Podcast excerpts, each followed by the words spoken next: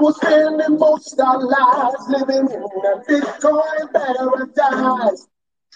Fala pessoal, boa noite todo mundo. Vamos aí para mais uma semana intancável no Bostil e no mundo. E vou abrir aqui a rodada para todo mundo se para dar o boa noite. Fala Jaraguá.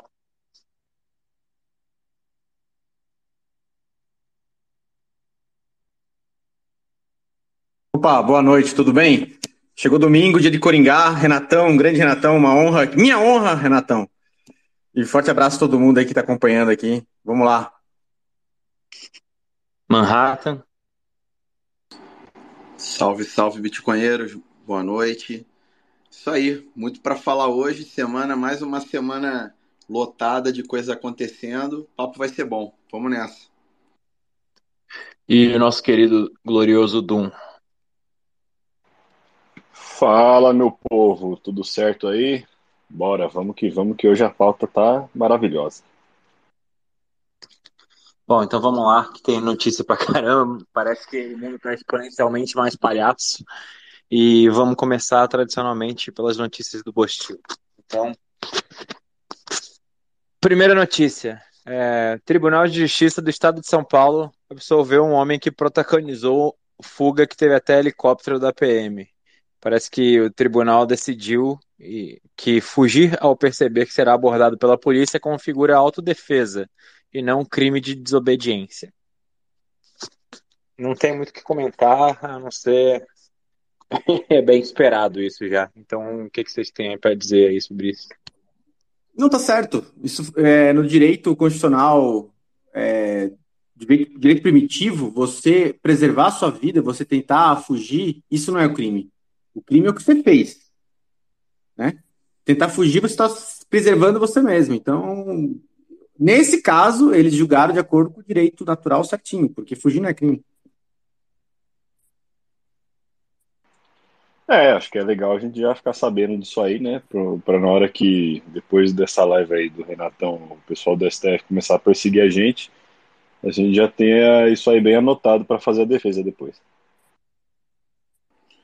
Essa moda no Rio de Janeiro não sei se ia dar muito certo, não, cara. Que pessoal que já vi gente morrendo de tentar fazer evasão de blitz, né? Não tô defendendo isso de jeito nenhum. Só tô dizendo que, sei lá, às vezes é. Se você não tá devendo, é, fazer uma evasão assim sem, sem nenhum motivo, né? Enfim, não sei. Eu teria visto qual era. Mas sou eu. Não gosto de ficar arriscando minha vida de bobeira.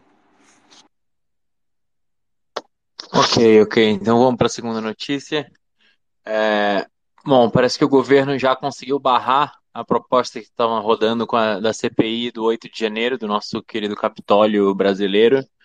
8 de janeiro foi quando invadiram Congresso, etc. E começar a, se começar a cavucar ali, vão achar informação. Então o governo já fez, já movimentou nos bastidores e conseguiu barrar a CPI. Nada além do esperado, né? Mas a direita que parece que vinha forte, acho que não existe. Comentários. É interessante que no Capitólio original é, saiu, acho que mês passado, é, literalmente que teve false flag mesmo, né? Aquele cara que todo fantasiado, ele foi colocado lá para gerar repercussão, a polícia acompanhou ele e tal. E, então, assim, né? Aqui, idem, né? Foi, foi muito interessante como foi uma cópia literal do false flag de lá, foi aqui. É engraçado isso, hein? Parece que é o roteiro, não tem nem criatividade para variar um pouco. É aquela cópia pirata, né? É, quando você pega o tênis da Nike e compra ele da China, tá escrito Mike. É muito tosco, né, tudo isso. E assim, é... mas tá certo, porque não precisa de CPI, gente. É... A gente já foi julgado, né? O 8 de, de janeiro aqui, ele foi já julgado pela Choquei, é, pelo Felipe Neto, por toda a imprensa que chamou os velhinhos que estavam lá de terroristas. Então, assim, para que, né, cavocar isso aí? Eles sabem que não tem porquê. Talvez seja só para economizar dinheiro público mesmo, né? O julgamento já foi feito, o público já sabe o que aconteceu, então não precisa, né? É estranho, né? Essa, essa coisa do Lula querer desesperadamente é, interromper essa CPI. Eu acho que é porque ele está querendo economizar dinheiro mesmo. Ó, deixa eu coringar aqui. Foi julgado também pelo Tuguniev, nosso Judas libertário. gordo. Não, peraí, de acordo com o Gordão Ucrânia, tipo, se eles falaram que não teve false flag, não teve false flag. E o problema está resolvido. E o dia foi Não, ele fa- mais uma vez, graças ao Gordão Ucrânia. Não foi pior até. Ele falou que ele não ia deletar nenhum comentário favorável à manifestação para que depois ele pudesse entregar tudo à polícia quem são essas pessoas. Ele falou isso, cara, ele escreveu.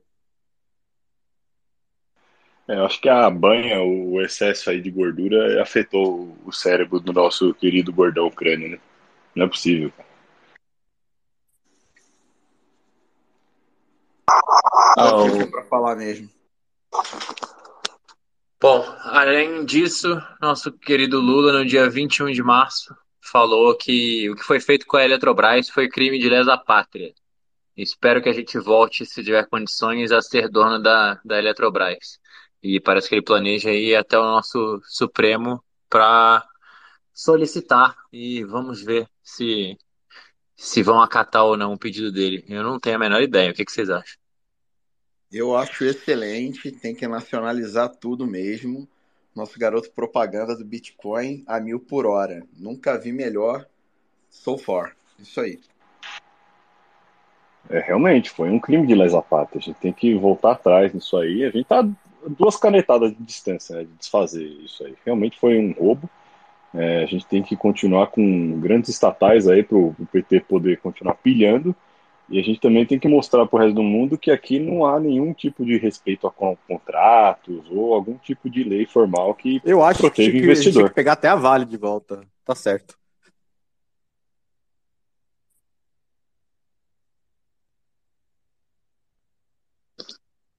O Lula também apareceu essa semana aí, em entrevista é, que estava sendo gravado lá, falando que quando ele estava na cadeia, o pessoal perguntava para ele se estava tudo bem, ele falava, tudo bem, o caralho, eu quero é fuder o Moro, me vingar dessa gente, quero fuder o Moro. E, curiosamente, esse vídeo que viralizou já desapareceu de todas as redes sociais da internet inteira. Comentários. É, isso aí é, é, é um É, pedaço da eu, notícia. eu entendo né? ele. eu entendo ele.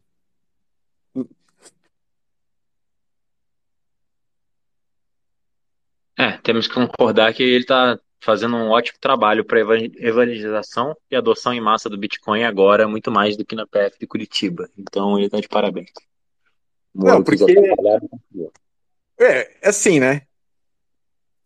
Do meu ponto de vista jurídico, né?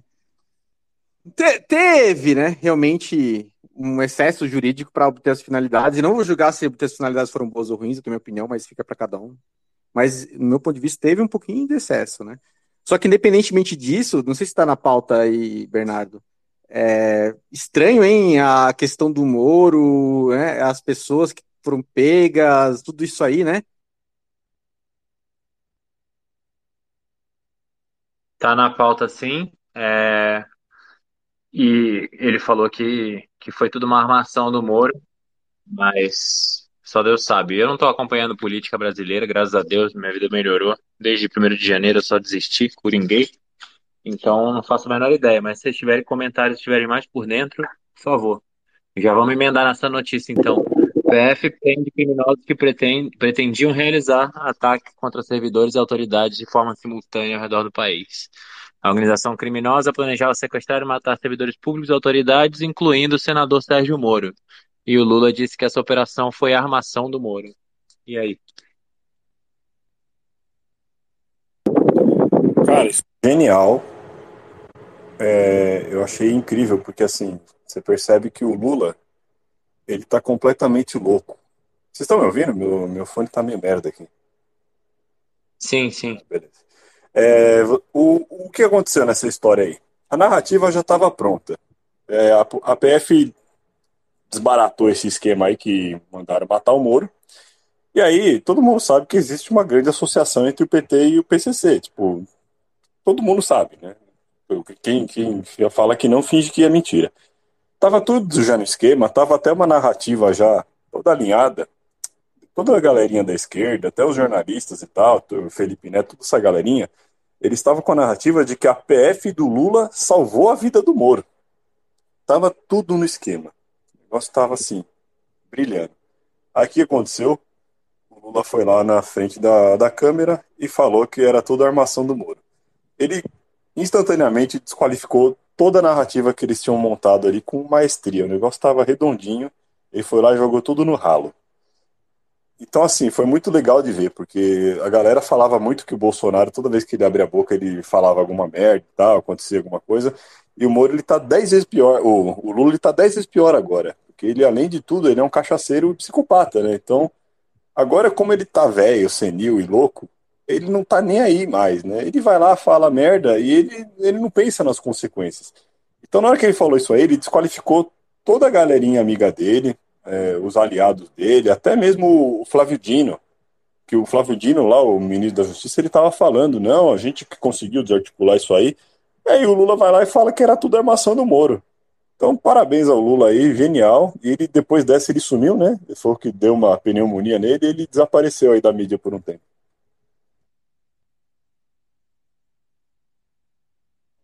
Sobre a questão da, da loucura do Lula, eu acho que ele tá tipo Silvio Santos, assim, sabe? Chega uma idade que você quer ser você mesmo. que se dane, tem poucos anos de vida e vamos, vamos lá, vamos ser legítimo, né?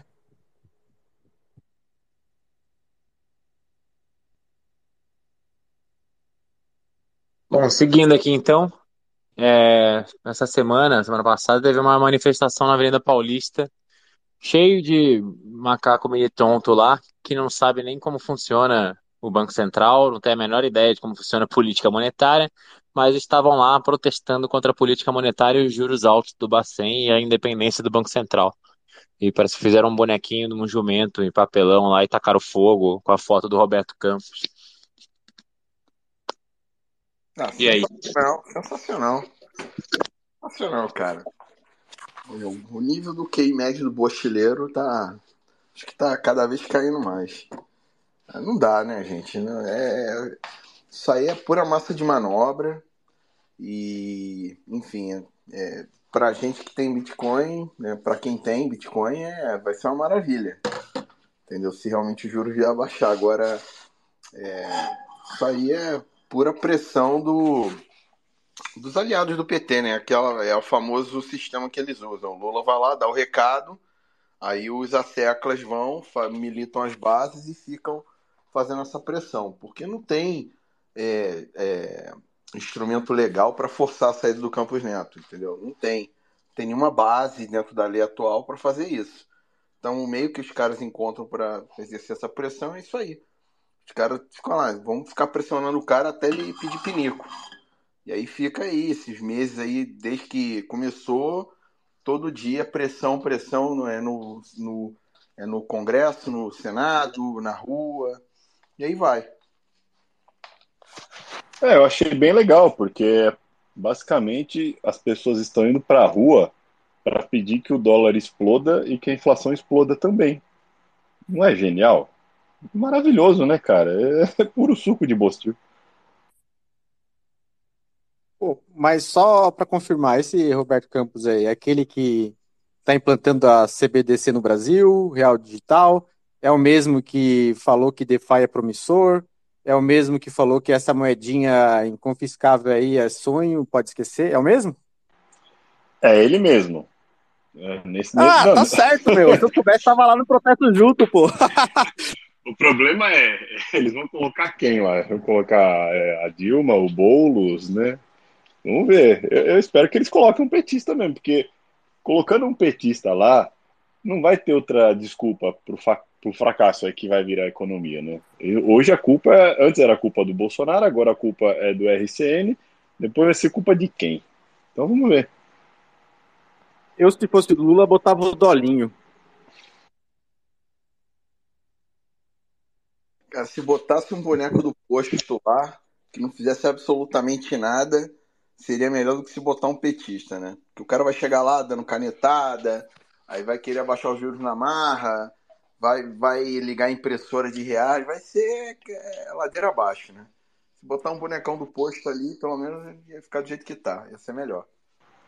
É, é legal que o PT não, não aceita a concorrência, né? Porque ele já tem todos os poderes na mão, executivo, judiciário e legislativo. Aí o Banco Central, que teoricamente é independente, eles estão colocando toda a artilharia deles, colocando todos os milipontos aí para protestar, porque eles querem também dominar lá, né? Então, assim, é, esse negócio realmente de democracia com, com mais de, de um candidato e tal, é só dá problema. Né? Eles têm que seguir a cartilha aí de Cuba, da China mesmo, e dominar tudo logo de vez. É, o bonecão do posto, pra gente que tem Bitcoin, seria peça. Acho que é muito mais bullish você deixar o, qualquer amigo do Lula.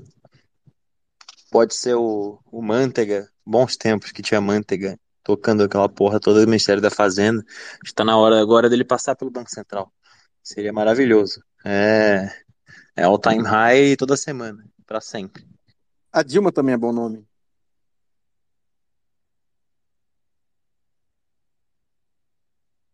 Bom, então vamos lá, seguindo a pauta aqui.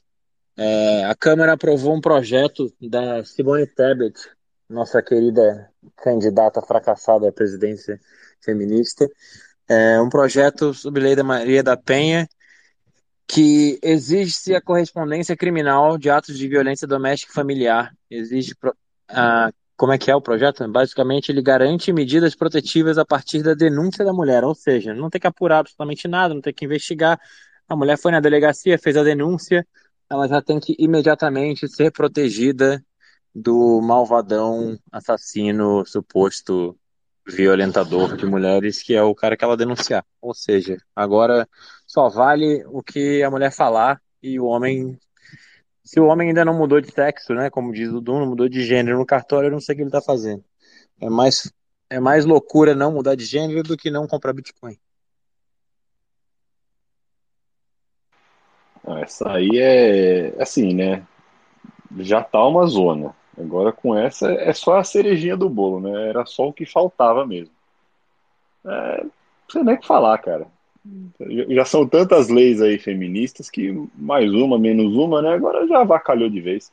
A gente sabe que na, na história recente aqui do Brasil nunca houve né, falsa acusação de estupro ou mulher mentindo, né? Então a gente sabe que não vai dar problema isso aí. Imagina. Posso fazer um comentário? Manda ver, mestre. eu, eu fui lá no Monarque oferecer a salvação da alma dele, do corpo dele e das finanças dele. Eu fui lá, como os reis magos, né? Oferecer ouro, oferecer mirra, né? Que tira imundícia, né? e, e, e incenso, que é purificação da alma. Ele diz que não reconhece Jesus como Senhor e Salvador, ele não reconhece o Deus do Antigo Testamento, não é isso? Ele não quer aceitar o Bitcoin, beleza. Ele, quer, ele não quer se picar no Brasil. Então o cara não aceitou porra nenhuma, mas pelo menos eu ofereci, que é a minha obrigação. Eu gostaria de dizer que eu concordo com tudo que foi dito aqui, menos com a opinião jurídica de Jaraguá. Rapaz, Moro foi um vagabundo prevaricador. O cara fez tudo o que ele podia para prolongar o processo dez vezes mais. Moro foi responsável por Lula nunca ter ficado um minuto na cadeia quando vazou o áudio publicamente de Lula dizendo que controlava a mídia e o STF. A obrigação, o dever dele era imediatamente prender todo mundo que tivesse ligado a ele da, da, Fundação Lula. Isso foi dois anos antes da prisão dele, falsa prisão, com o negócio de sala especial, que ele nunca ficou, ele nunca raspou a cabeça, ele nunca tomou pau, nunca pagou corró. Lula não ficou um minuto preso em prisão real. E o maior responsável por isso foi Moro Prevaricador, que estava arrastando o processo para fazer militância pessoal pelas dez medidas nazi, nazi Castro, eh, stalinistas lá, que são mais estatistas do que o que o PT quer, né? Então eu discordo da, da visão aí do Jaraguá. Inclusive, na própria sentença, o Moro faz 12 elogios a, a, Lula, dizendo que foi o maior presidente que o Brasil já teve. Fez palestras, inclusive, dizendo que o golpe de 64 foi um grande erro. o cara é vagabundo, ele é mais à esquerda, Moro é mais à esquerda do que Lula, bicho. Pô, Renatão, a gente concorda. A gente concorda que ele não tá no meio. Só que o lado é diferente, mas que não tá certo, não tá certo. Vem cá, e quando o Lula chegou no meio da audiência para ficar desrespeitando, cagando todo mundo e chamando o Ministério Público de minha filha, eles tinham ou não tinham o dever de meter voz de prisão em flagrante no vagabundo aí mesmo?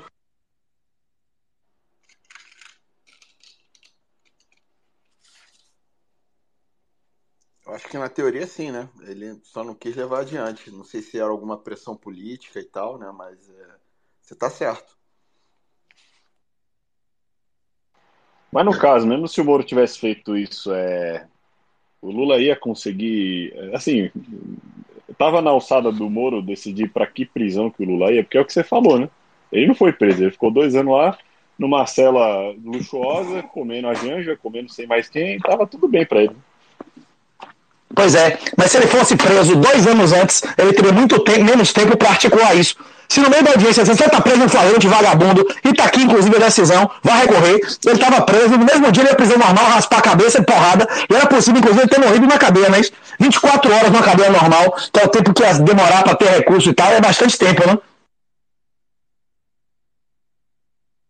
É, eu só acho que nunca iam botar o Lula numa cadeia normal, né? Ele é muito privilegiado aqui no Brasil. Porque Moro, o cara que teve o poder e o dever de fazer isso, não fez. O processo foi arrastado, prevaricando, ele cometeu vários crimes, elogiando o Lula, ele cometeu crimes, é, a Jaraguá acha que ele violou a lei para botar para foder. Eu acredito que ele violou a lei para defender o Lula e para protelar o processo, para fazer marketing pessoal dele, ficar viajando de graça como ele viajou, né?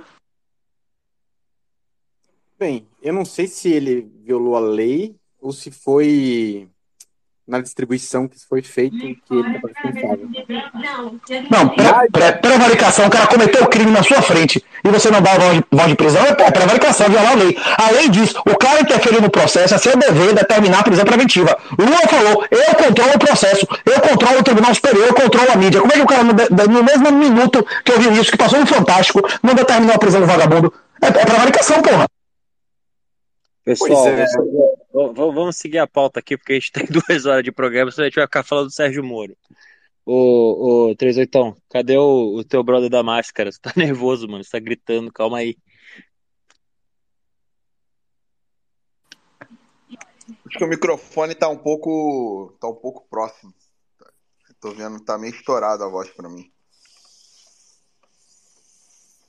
Bom, então vamos lá, seguindo a pauta aqui civil pública movida pela AIAB, Associação das Indústrias Aeroespaciais do Brasil, quer limitar a Boeing a contratar apenas no máximo 21 engenheiros por ano da Embraer. Parece que nos últimos meses a, a Boeing chegou aqui, rapelou e levou mais ou menos 200 engenheiros da, da Embraer.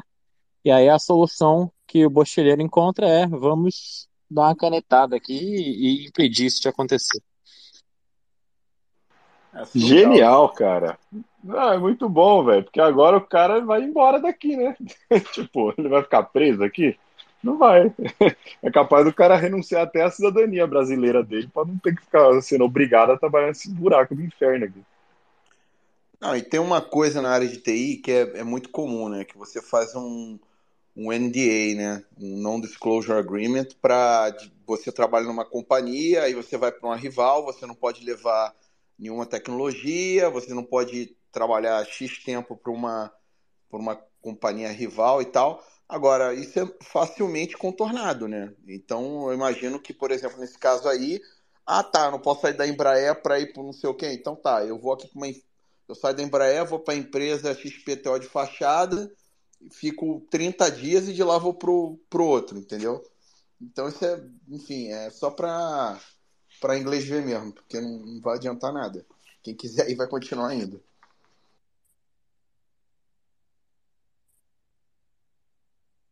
E outra notícia semelhante, é, eu vi, não sei exatamente a fonte, mas apareceu aqui, chegou no, no Twitter. Brasileiros acusam inteligência artificial de provocar apagão de vagas. Realizaram uma pesquisa no Brasil e 51% dos participantes sugerem a aplicação de leis que limitem o uso da inteligência artificial de forma comercial para não roubar os empregos dos seres humanos. Delícia. Delícia. a gente até já está planejando de fazer um Intancáveis para falar disso aí, porque está dando muita repercussão e tem muito assunto para falar sobre isso. É, mas é o mínimo que a gente pode esperar aqui do Brasil, um país que basicamente é não consegue competir em lugar nenhum do planeta e a única coisa que dá para fazer aqui é criando leis infernais para tentar manter empregos obsoletos. Esse negócio do chat GPT, Midjourney, o negócio está caindo como uma bomba atômica aqui no mercado de trabalho. Então, é um negócio que a gente pode estender aí, mas só está começando, né? Só que é aquilo, cara, é, cobra não tem ombro, né? Como diz o próprio Renatão. Agora que isso aí já tá já tá aí rolando e tá acessível para qualquer pessoa, qualquer pessoa com 20 dólares acessa o chat GPT para trabalhar, vai ser muito difícil os caras conseguirem segurar esse negócio agora.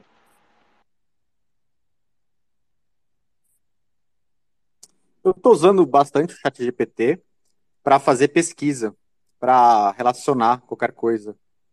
Ah, eu quero saber quem fez a teoria de diversificação. Aí ele vai lá atrás do artigo de Markovic lá. Aí, que ano foi feita? Ela dá a resposta. Aí eu, eu pergunto assim, cara, sem brincadeira, perguntei, quais foram a bibliografia que fundamentou o artigo? Aí o ChatGPT trouxe cinco referências de 1960 para frente, que foram depois do, do, do, do artigo, né? Então, de, e eu repeti a pergunta e dei a mesma resposta. Então tem muito para melhorar, mas assim, está facilitando muito, porque um monte de pesquisa que você quer fazer para juntar informação, ela tem toda a biblioteca do mundo praticamente ali e, e facilita muito, muito. Você está usando já a versão 4? Porque, cara, assim, pesquisa é maravilhoso, mas isso é só a ponta do iceberg.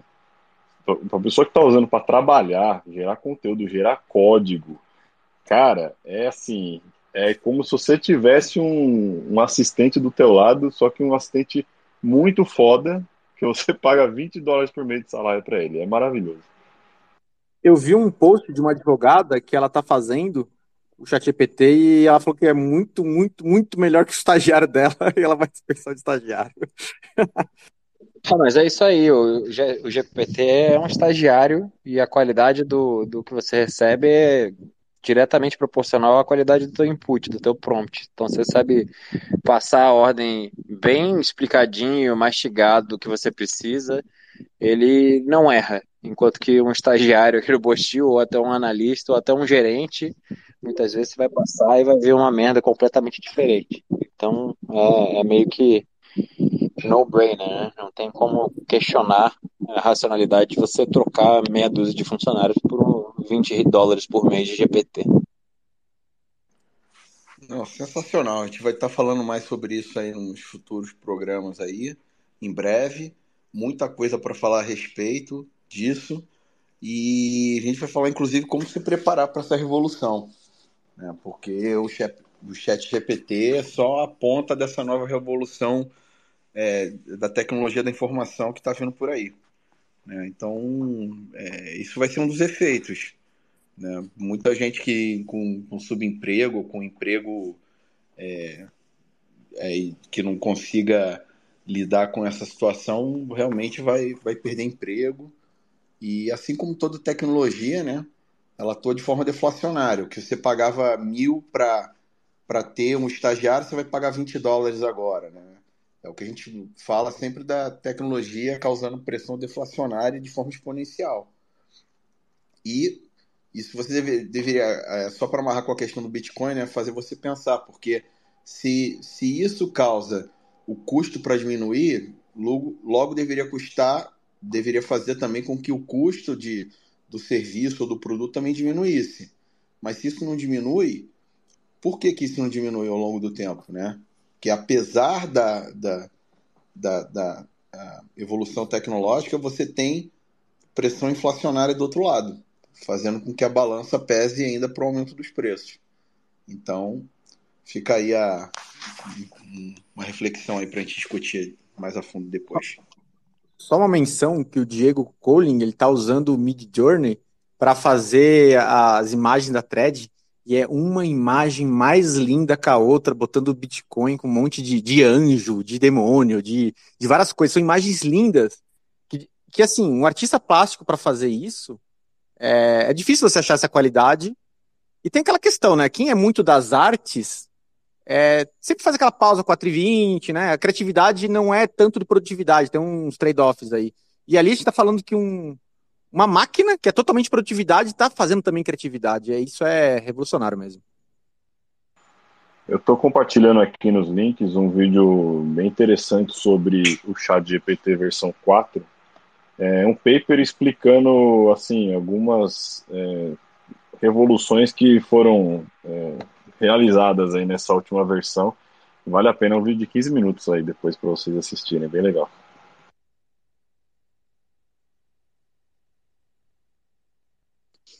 Bom, e com isso a gente encerra a pauta de Bostil, graças a Deus. Agora a gente pode seguir adiante e falar das coisas mais divertidas, porque o, o Bostil é intancável e já me deprimiu. Desde 1 de janeiro eu só optei por não ter isso na minha vida.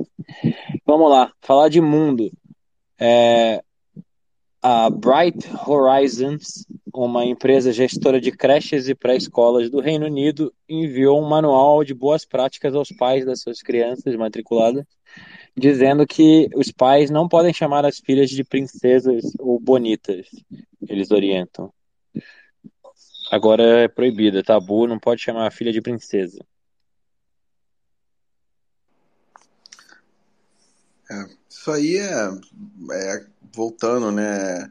Aquela ter construção da, da sociedade, né? Da família como, como célula da sociedade, né? Os homens cada vez mais desconstruídos, né? Com sentimentaloides e as mulheres cada vez mais é, tentando assumir esse papel mais masculinizado, né? Uma inversão das polaridades aí. É, é só isso mesmo que eu tenho que falar. Esse assunto já já já, tam, já martelamos demais já. É, ó, só um, até puxando uma extensão do que a gente estava falando antes. Daqui a pouquíssimo tempo, tá? Pouquíssimo tempo, o pai vai poder ter a opção de deixar um militante maluco, sindicalista, ideologia de gênero, todas essas merdas aí vai querer ensinar pro teu filho, preso numa sala de aula sem você saber o que tá ensinando para ele, ou você vai conseguir ali por um custo muito baixo já ter um robozinho personalizado, de acordo com a forma que o seu filho aprende as coisas. Você passa ali que você quer ensinar o currículo escolar daquele ano para o teu filho, o robô vai ensinar para ele, você vai poder supervisionar tudo que o robô está falando para o teu filho. Quem que vai ainda optar por deixar o filho na mão de algum maluco aí, de algum fracassado ensinando merda pro teu filho para ele chegar em casa odiando você, falando que é, é bissexual? Vai ter concorrência nessa área? deixa aí, né, a, a reflexão aí pro futuro.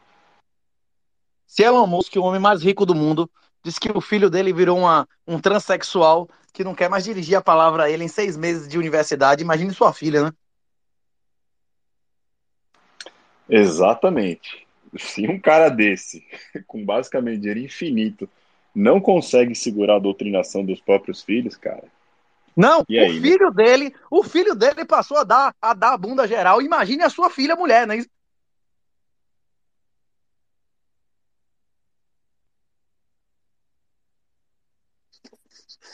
É, tem a, o problema também que a mulher dele lá, ex-mulher do Elon Musk, a mãe das crianças, também não, não bate nada bem. E já amarrando com o próximo próxima notícia aqui, é, parece que o Templo Satânico de Boston vai organizar uma convenção chamada Segunda Satan Con, que é uma convenção de satanistas, terá duração de três dias. E para comprar o ingresso você precisa ser maior de 18 anos e ser vacinado contra a Covid-19, ter todas as doses em dia. Então agora para você para você idolatrar Satã, você precisa ser vacinado com a vacina de Satã. Comentários. faz sentido, né? Faz sentido e esse negócio de satanismo, assim, convenção, é puta bagulho cafona, né, cara? Tipo, a estética do negócio é zoada, é- as pessoas que vão são, são ridículas. Negocinho zoado, né, meu? Não sei quem que, quem que realmente se interessa por isso, mas é, é muito tosco, cara. Você vê, esses dias até aqui no Brasil também teve uma mulher que botou, tipo, uma, uma estátua do, do capeta na frente da casa dela, aí fizeram uma matéria, aí dentro da casa era um, um negócio zoado, aquelas estátuas ridículas. Sabe, você vê que a pessoa é, não, não bate bem da cabeça mesmo, né? Coisa de, de perdedor. Cara, não posso falar o que eu quero falar, não, porque não tem dinheiro pra pagar advogado. Tá foda, velho. Fica quieto. Isso eu vou pular.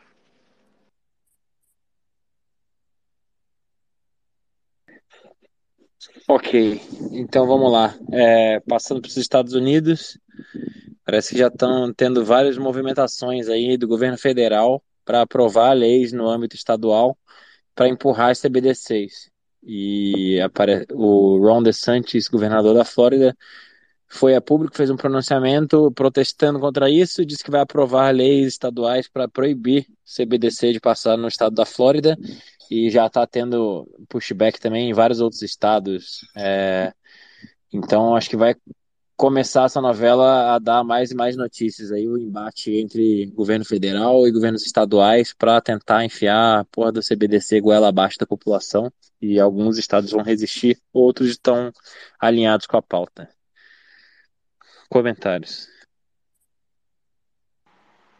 Acho que a parte boa disso aí é que a gente está vendo que essa discussão ela tá indo para o mainstream, que esse papo da CBDC ele não é assim um negócio de nicho que poucas pessoas estão prestando atenção, o negócio está realmente polarizando as pessoas, algumas um pouco mais espertas já estão percebendo a armadilha que é o negócio, e isso é bom, isso é bom porque é, quanto mais pessoas entenderem a merda que é esse negócio, é, mais resistência vai ter aí para impedir que isso aconteça.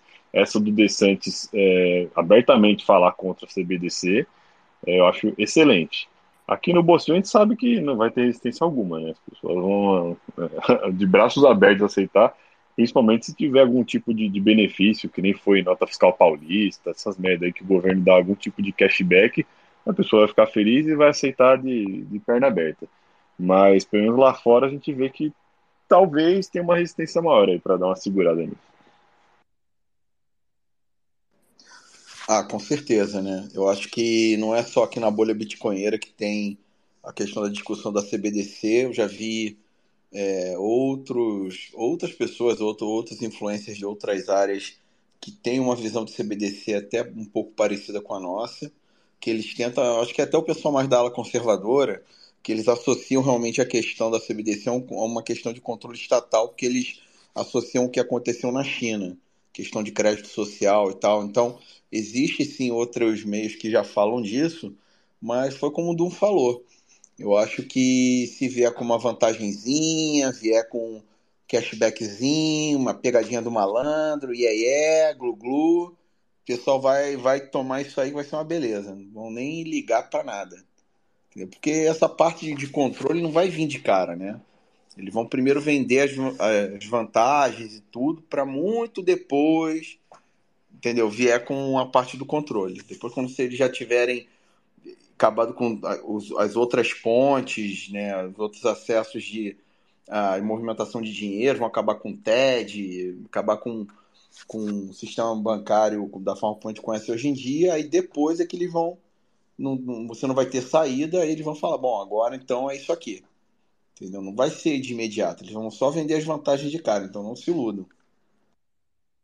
Então, é, já tem lei, é projeto de lei nos Estados Unidos, em diversos estados, porque lá a lei comercial no, é estadual, e já tem textos de projeto de lei prevendo CBDC e dizendo que moeda circulante é somente uma moeda aprovada em organismo internacional. Olha só, não é nacional, é internacional. E nessa questão, por, por esse organismo ser estatal, é, você deduz que, tipo, nem Bitcoin, moeda, tudo estaria meio que proibido. E já tem projeto de lei, lá no artigo que eu peguei, tem então, os números dos projetos de lei em vários estados americanos já em, nas assembleias. Aí até conversei com o Diego Colin, que ele está fazendo ba bastante tweet macro, depois daquela participação até no, no, nos Bitcoinheiros. É, e comecei a estudar bastante também. É, amanhã vou fazer uma sessão de hope um, com, com Guilherme Bandeira sobre esse assunto. É, os bancos regionais estão muito complicados a chance de dar um problema muito estrutural, assim, é muito alto.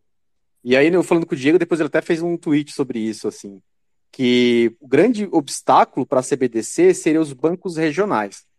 Porque como existe a reserva fracionária, não tem uma corrida de saque muito grande, porque vai de um banco vai para outro. Então, fica dentro do sistema Fiat.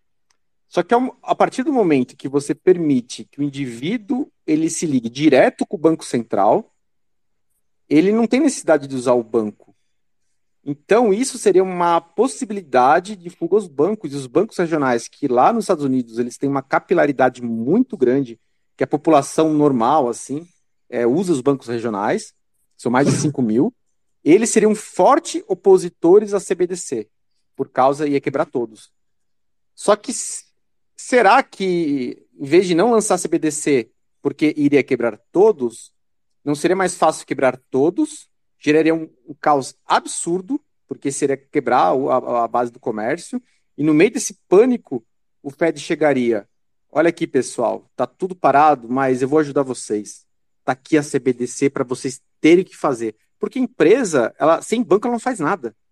E, e os bancos regionais são muito ligados aos, a, ao comércio. Cerca de 80% dos financiamentos imobiliários comerciais nos Estados Unidos são financiados por bancos regionais. Porque esse banco regional ele tem um atendimento melhor, né? Que o grande banco é mais difícil atender. Então, eu, eu me preocupo muito com isso, com toda essa questão. E é, é, realmente preocupante porque isso é um controle total e é, e é distópico, assim, é, não sei nem o que dizer.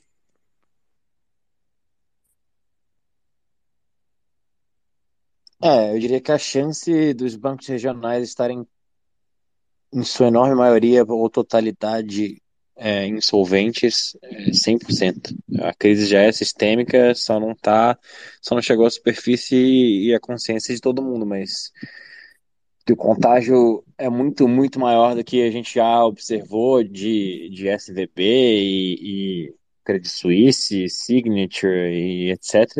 Isso é inegável. A gente vai descobrir nos próximos dias, semanas, quem mais está quebrado e provavelmente são todos. E eu não duvido nem um pouco. Na verdade, eu acredito firmemente que essa teoria do Jaraguá está corretíssima. Eles estão faz todo sentido, né? A narrativa de que possivelmente a crise do Covid foi colocada no lugar para poder gerar o estopim que começou tudo isso daí. E agora a gente está observando o desfecho, que é quebrar todos os bancos que estavam alavancados e implementar a solução. Imagina que você, na tua infância, é, sei lá, teus pais, quando veio o plano Collor, eles ficaram sem dinheiro, foi confiscado absolutamente todo o dinheiro que eles tinham, e aí vem o Banco Central e fala assim, olha, mas eu tenho a solução para o seu problema. O banco te confiscou tudo, mas eu tenho aqui esse essa moeda centralizada do Banco Central, que a gente vai trocar um por um, e você ainda tem um cashback, algum um benefício maravilhoso. Todo mundo ia idolatrar e achar incrível. Só que aí logo depois vem ah, mas sua pegada de carbono passou do limite esse mês, você não pode mais gastar. Agora esse teu dinheiro aqui tem prazo de validade de seis meses, você precisa gastar ele rápido. Ah, nossos juros negativos agora estão em menos 10% e você não tem muito o que fazer, porque não tem cash. Então, é, como é que fica o cenário? Eu já ia amarrar isso é, quando a gente mudasse de assunto para falar de Bitcoin, mas eu vou puxar aqui. Como é que fica o cenário é, das rampas Fiat, então das, das corretoras e exchanges de cripto em geral, mas especificamente de Bitcoin que a gente está falando aqui, é, que oferecem essa troca de, de real, dólar, euro por Bitcoin, etc. O que, que vocês acham que vai acontecer e em quanto tempo? Eu vi a Caitlin Long e no Simple Bitcoin, acho que essa semana, e ela falou da operação Choke Point 2.0, que é um esforço coordenado do governo federal americano para travar a adoção do Bitcoin e dificultar cada vez mais as operações das rampas Fiat. Então, o que, é que vocês acham? Qual a previsão de vocês aí? Olha, eu, eu, eu acho que inicialmente vai ser uma situação é, parecida com o que está acontecendo com os bancos regionais mesmo. Eu acho que eles vão fazer do tipo uma. vão, vão ter, quebrar os bancos regionais e quem for amigo do rei, né, quem, quem tiver, por exemplo, sei lá, uma Coinbase ou alguma instituição que joga o jogo deles, que fala assim, oh, não, tem que ter KYC, tem que ser desse jeito e tem que mandar para a gente aqui a lista completa de, do, de quem tem, quanto tem de Bitcoin aqui todo mundo, senão tá fora. Então vai ser uma coisa assim, ou você eles vão criar uma FTX aí para para é, ficar como como o cavalo de Troia deles, ou se qualquer outra exchange vão, vão, começar a ter dificuldade aí na rampa. Vão começar a quebrar essas empresas menores, a, a fazer pressão fiscal, né, regulatória, enfim. Essa é a minha opinião aí. É, eu não, não sou muito bom em fazer previsões assim. O que eu sei é que, como o Reicher já falou aqui semanas atrás, não está cedo mais, né? As pessoas têm que ter consciência de que o, o, o cerco está se fechando, o espaço para você converter logo o que você tem em Bitcoin está acabando, você vai ter uma dificuldade muito grande daqui a um tempo de conseguir comprar, e aí você vai ter que recorrer a peer-to-peer que vai estar tá cobrando um ágio muito maior do que tem hoje, que não vai ser vantagem para o cara cobrar menos. E então, assim, as pessoas têm que ficar ligeiras porque a velocidade da mudança é muito abrupta, cara. A gente não sabe, a gente está entrando num território muito louco agora, né? É, basicamente, essa semana a gente viu que eles reverteram todo o quantitative tightening que estava rolando, né? Então, na semana passada eles tinham injetado 300 bilhões na economia, agora já está quase 500 bilhões nessa semana. Ao mesmo tempo, eles subiram um pouquinho os juros lá para dar uma sinalizada de que tá tudo bem, a gente não entrou em pânico e não há o que temer, está tudo sob controle, mas não foi muito isso a percepção do mercado. O pessoal já viu que, porra, pera lá, tu tá, tá você tá tentando usar um cobertor para cobrir a cabeça e o pé ao mesmo tempo, só que o cobertor é muito curto, né? As pessoas já estão se ligando que tem algo muito errado, muito quebrado no sistema. Então a velocidade de mudança vai ser rápida. Eu acredito que, por consequência, cara, eles não têm alternativa. Eles vão ter que, de alguma maneira, achar uma saída que não seja hiperinflacionar a moeda e destruir todo mundo e gerar uma revolta e perder o controle da situação. Eles vão ter que tentar algo novo. E o algo novo, eles já estão anunciando há muito tempo que vai ser a CBDC. Então, não sei se isso já tem uma agenda bonitinha por trás, que eles estão tentando seguir, porque eu acredito que também para eles seja difícil, né, cara? Você está falando assim de um prédio pegando fogo e você tem que descobrir qual andar que você vai apagar agora e tentar manter o prédio de pé enquanto há tempo. Então, não, não é algo fácil também para eles, né? Vamos ver se eles vão conseguir é, implementar e em quanto tempo, né? Eu não sei. Realmente eu não sei. Esse exemplo do prédio pegando fogo, você estava falando de Paris? que lá tá, tá, Lá tá feio também. Tá, tá. É o meme do It's Fine, literalmente, né? É, bem, a rampa de acesso, a diminuição é real. Eu já senti aqui no Brasil, tem uma pessoa que eu ajudo, estava lá, vendeu um imóvel, que vai ser assunto depois. E na, na Binance, eles não permitiam nem. Sem imposto de renda, era 10 mil limite, mas a pessoa nem conseguiu fazer 10 mil. Aí entregou o imposto de renda e aí se verificou que o limite era 65 mil e não pode mais que 65 mil por mês, sabe? Não pode mais. Só que assim, se você vende um imóvel, né? Todo imóvel no Brasil custa mais que isso você tem que fazer em dois meses, tem que procurar outra corretora, obviamente, né? Mas a Binance, que é mais alinhada com o sistema internacional, já está com essa rampa de acesso dificultada. O Stackholder, ele fez um artigo também com aquele, com as referências da que, que acabei trazendo até na thread e tal. Ele colocou que ele mora na Suíça, mas ele tem uma conta nos Estados Unidos e às vezes ele usa Coinbase. E na Coinbase ele o, o limite dele era de 50 mil dólares, depois reduziu para, sei lá, 10, 20 mil, 10 mil, e hoje está mil dólares por mês. Ele não consegue comprar na Coinbase mais que mil dólares por mês. Os grandes bancos americanos, eles são é, meio que sócios do Fed, né? O JP Morgan que fez o Fed e tal. E não sei como funciona isso, mas eles são bem alinhados com essa questão de não fornecer rampa de acesso a Fiat, a não ser por eles, que não tem custódia, sei lá como que tá lá nos Estados Unidos. Só que muitos bancos regionais, eles eram rampa de acessos para as corretoras para fazer essa, acesso a Fiat. E tem e-mail que vazou do pessoal lá do governo falando deliberadamente que quer quebrar os bancos que fazem rampa de acesso ao, ao Bitcoin. Além disso, estava na pesquisa de hoje, tava, é, os bancos regionais, quando quebrou lá a SVB, o que foi sacado em duas semanas após a CVB quebrar foi o equivalente, o que foi resgatado, né, saído, um ano para trás. Então, em, uma, em duas semanas saiu um ano. E é interessante que metade desse dinheiro foi para foi para banco grande, porque assim, imagina um banco regional, quebrou. Pô, os bancos regionais estão com perigo, começar a sair esse murmurim. Teu dinheiro está em banco regional. O que, que você vai fazer? Você vai para o banco grande. Só que ao fazer isso, você está fazendo que quebre o banco grande, porque um banco pequeno não aguenta isso, porque todo banco é obrigado pelo Fed a fazer reserva fracionária. Teve um banco bitcoinheiro lá da, da, que queria fazer full reserve, e o Fed proibiu, ele obriga a fazer reserva fracionária. E outra metade, que não é para banco grande, está indo para é federal. Não, como é que é? Fundo, é um fundo que tem lá, é uma bolsa de, de, de bondes. Você pode comprar tanto bonde do governo quanto o título de crédito CD lá, privado. E, e o pessoal está investindo nisso. Como o juros estava zero, deixa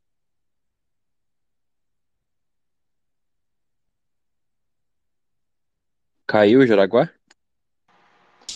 É o... Aqui também cortou. Acho que caiu. Ah, eu tô ouvindo. Então, você, eles estavam investindo nesse fundo de tesouro direto lá, que bota em título, e, é, e investir no tipo, um tesouro direto é equivalente a sacar no banco. Então, metade foi para banco grande, outra metade do saque foi para esses fundos que, de qualquer forma, tá quebrando os bancos, e à medida que um banco quebra a mais, gera mais pânico em todo mundo que tem dinheiro em outros bancos pequenos, e isso se acelera como um barril de pólvora e, e assim, é só a gente sentar e tomar um café e ver pegar fogo. Agora, da mesma forma que lá em 2020, 2021, a agenda da vacinação em massa foi extremamente eficaz em muitos países onde o Estado é mais eficaz, e aqui no Brasil foi aquela putaria, aquela zona de sempre. É, o que, que vocês acham sobre a possibilidade das rampas aqui serem mais, mais relaxadas em comparação aos Estados Unidos e outros países do primeiro mundo? É, eu conversei com o pessoal da Swan esses dias e me falaram que o que eles estão fazendo lá, eles estão observando isso realmente e estão diversificando ao máximo, então eles estão abrindo parcerias com diversos bancos para se cair um, eles vão para o outro e não ficar dependente é, de um especificamente. Mas eu enxergo realmente que isso é uma ameaça muito grande no horizonte, principalmente nos países mais desenvolvidos. Não sei aqui no Brasil. Acho que no Brasil ainda tende, por a gente ser tão atrasado, ainda tende a demorar um pouco mais para para nem fechar a torneira em todos. A Binance realmente está difícil. O meu padrasto também resgatou uns, uns fundos de investimento que ele tinha na Faria Lima e, e, e ficou com 200 mil que ele ia comprar Bitcoin. E aí teve que quebrar em várias corretoras, é, porque na, na Binance era impossível.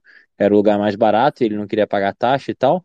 Mas ele viu que não ia, e não valia dor de cabeça. Aí comprou um pouco na Bipa, um pouco no Bitbank, um pouco na, na Binance, uma miséria na Binance, e foi assim. Aí demorou pra cacete. E aí, o que vocês acham que vai acontecer no Brasil? Vocês acham que vai ser imediato, que nem nos Estados Unidos, ou demora mais? Acho que aqui demora um pouco mais, né? Mas é, eu vi. É que assim, né, cara? Eu entrei há, há muito tempo atrás e naquela época era tudo mato, né? Era muito fácil, cara. Assim, basicamente não tinha KIC. Você mandava um e-mail para a corretora lá, é... pronto, acabou. Transfere para a gente e compra aí. Quer comprar, sei lá, não tinha limite, cara, era, era muito várzea. E hoje em dia acho que não é, não é nem tanto culpa da corretora, mas é mais culpa dos bancos parceiros que exigem muita papelada, KIC, imposto agora, exame do pezinho, exame de sangue, tudo, né? Tá, tá ficando chato. Mas acho que aqui esse tipo de coisa demora um pouco mais, até porque é o que você falou, aqui é várzea, né, cara? Mas eu acredito que não vai demorar muito tempo para que a opção para quem quer realmente comprar um volume maior seja peer-to-peer, é, ou algum OTC aí que vai fazer uma negociação, mas vai ser mais caro também do que o normal. E, o cerco vai fechando mesmo, né, cara? Então, novamente, né? Não tá cedo, pessoal. Acordem. Não, não fiquem esperando, achando que ah, agora não é hora, vou, vou aguentar mais um pouquinho, porque tá, tá ficando feio o negócio. Bom, passando a pauta aqui, senão a gente fica eternamente nesse tema que é super interessante, mas vamos lá. Fechando as notícias do mundo palhaço, teve uma muito boa na gente. As duas próximas notícias foram as minhas favoritas, mas uh, a próxima é a seguinte: o presidente argentino Roberto Fernandes foi numa entrevista num programa de TV e ele falou que, que existem demônios que são responsáveis pela hiperinflação na Argentina. E ele falou isso sério.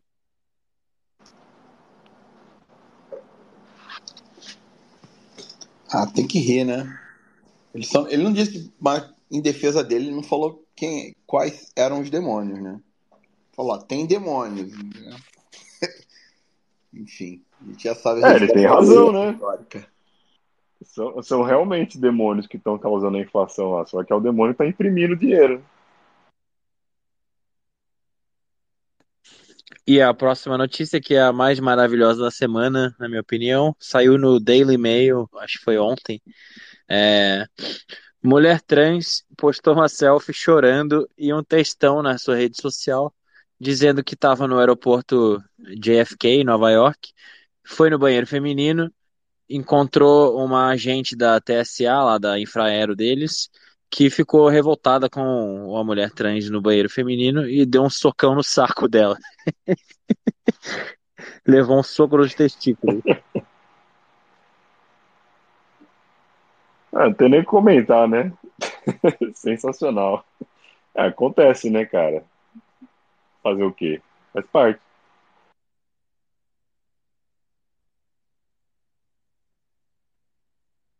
Bom, era isso que a gente ia de notícia do mundo palhaço. Tem duas. A, primeira notícia do Bitcoin eu já amarrei aqui, já falei, da Kate Lee Long e da Operação Choke Point. E tem mais uma que todo mundo tá sabendo, que foi a nossa querida caveira do Skull of Satoshi do Greenpeace. Foi comissionada, o cara fez a caveira achando que ia ser um mega protesto maravilhoso para conscientizar todos os psicopatas do Bitcoin e entender que o Bitcoin está fervendo os oceanos e é pior do que peido de vaca e vai acabar com o planeta. Mas aí, imediatamente, todo mundo achou a caveira maravilhosa, a caveira mais style que existe, todo mundo adotou. E aí, agora ele já tá meio que semi-Orge pilado também, o artista. Esqueci o nome dele agora. Mas ele abriu diálogo aí com uma porrada de gente, já entendeu que o Bitcoin, na verdade, ele não ferve os oceanos, muito pelo contrário, incentiva a adoção de energias limpas em muitos lugares e ele pode ser carbono negativo. Mas enfim, comentários. Pô, uma história maravilhosa, né? E eu acho que não podia ter sido melhor a, o desfecho dela, porque a gente basicamente fez com que o Greenpeace pagasse um artista para criar uma escultura que todo mundo adorou e todo mundo tá usando. Eu, inclusive, coloquei aqui de capacetinho aqui pro, pra minha figurinha. É, e o mais legal é isso, porque você vê o, depois o artista, vou até se eu acho que pra gente compartilhar, ele fez uma thread explicando, porque ele foi contratado, ele foi muito honesto ali, ele é um cara inocente, nunca tinha ido muito a fundo nesse tema para saber, e o que ele havia ouvido sobre Bitcoin era toda a parte negativa que, que o Greenpeace, que, que aliás é patrocinado pela Ripple, né, só, só para deixar bem claro, é, e, e, toda a mídia mainstream tenta empurrar de que o Bitcoin está fervendo os oceanos e de que basta uma iniciativa para mudar o código e tal, para virar proof of stake, que seria muito melhor e tal. E em pouquíssimo tempo, eu até achei surpreendente isso, o cara ele recebeu DMs e tal de muita gente ali envolvida no, no, no Bitcoin, explicando para o cara que, olha, não é bem assim, né? Na verdade, o Bitcoin é, incentiva o uso de energias renováveis, até porque não faz sentido você usar energia que seja cara, você vai procurar ser o mais eficiente possível. É, e, e, foi explicando até a dinâmica de como funciona o mercado de energia, que na verdade o Bitcoin pode até ajudar a subsidiar a energia. E o cara ele foi entendendo isso, ele ainda está cru em algumas coisas, ele, ele ainda acha que o, o CO2 é o, é o calcanhar de Aquiles, né? Que basta você controlar o CO2 e o clima está controlado, e se você não controlar, o mundo vai acabar. É aquela visão inocente, romântica e infantil que eles tentam vender, mas que não é verdade. Mas assim, porra, em dois dias o cara já admitiu que não sabia muito bem o, o tema, não sabia muito bem o que estava fazendo. É, de, deixou claro que agora a obra é basicamente da comunidade, então a caveira saiu do controle dele, né? Virou um, um objeto aí do, do mundo Bitcoin. E é bem interessante acompanhar, porque o cara, sem querer, fez uma escultura que todo mundo gostou, e por conta disso ele está aprendendo e a repercussão dele mesmo falar abertamente sobre isso está sendo muito positiva, porque as pessoas que, que seguem o cara viram que ele mesmo não sabia muito bem do que ele estava falando, e agora ele está aprendendo e vendo que foi um erro ter, ter achado que o Bitcoin seria algo ruim e tudo mais. Então, cara, melhor impossível, né? Acho que parabéns ao Greenpeace por ter financiado isso e espero que façam mais vezes, né? Eu adorei. Eu só tenho uma coisa a complementar nesse assunto, né? É, a minha pergunta é meio assim, né? O que, que está vendo com o maximalismo tóxico? né? Estamos, não estamos sendo mais tóxicos. O que, que está vendo? Estamos aceitando pessoas que, que pensam diferente, tentando explicar para ver se realmente é uma, né? Porque ó, tanto se bateu tanto nessa tecla aí do, do toxicismo e a gente está vendo que não é bem assim, que a narrativa está cedendo mais uma vez para os fatos, né? Você vê o cara veio de um, do Greenpeace lá, de um extremo sem nenhum contato com ninguém e uma vez que ele, né, que ele fez a obra e tal, não só os bitcoinheiros acolheram o cara, pegaram e falaram, não, cara, tua obra realmente foi muito legal, vamos ressignificar isso aqui, vamos, cara, ficou muito foda, vamos usar e tal. E ainda, né, muitos, eu imagino que muitos aí afora é, é colocaram tempo para explicar né, o porquê que o, né, pro cara, porque que ele estava enganado, é, por que, que o Bitcoin não é esse malvadão, que, que tava, então, o Greenpeace pinta que é, etc. E por aí vai. Né? Então fica aí uma, uma reflexão, né? Pô, muito legal essa questão da, do mindset dos bitcoinheiros. Porque começaram a xingar de maximalista, lá foi o Vitalik. Aí o pessoal, é isso mesmo, maximalista, gostei, virou elogio, né? Aí depois o cara lá da Litecoin falou de tóxico, aí todo mundo, não, é isso mesmo, é só tóxico mesmo, né? É isso aí. E agora, né, a Greenpeace querendo xingar, não, é isso aí mesmo, é, é nosso, né? Revertendo todo o xingamento como se para si, né? É um mindset legal. A questão da toxicidade, Marrata, eu sempre vi que era para fraude. Porque todo bitcoinheiro é sempre gentil e atencioso para todo mundo que tem uma pergunta honesta. Não, uma, com uma... certeza. Eu estava sendo irônico aqui. Estou assim. falando em relação à narrativa que se prega, né? é, porque o pessoal, pessoal da Ethereum, esse pessoal da shitcoin, né, vendendo essas coisas pré-mineradas só para enganar as pessoas, NFT e tudo isso, a gente sempre foi tóxico, porque quando se você vê uma fraude e não grita fraude, você acaba ficando cúmplice, né?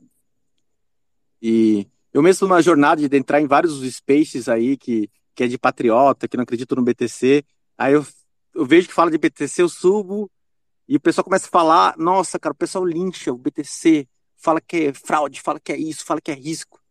Só que ninguém perguntou nada. Eu fico quieto, eles não estão querendo saber, eles estão querendo só falar o que eles acham. Aí quando alguém pergunta alguma coisa, tá aí a pergunta eu respondo, né? E tem que ser isso, porque a gente tem que dedicar nosso tempo para quem tem interesse. Quem já tem um conceito formado e não está interessado, vamos gastar, não precisa gastar tempo, né?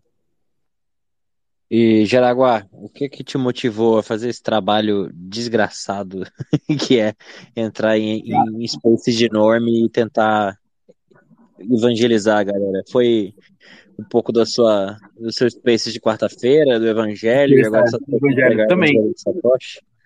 Também. E, e foi também perceber que tá tarde.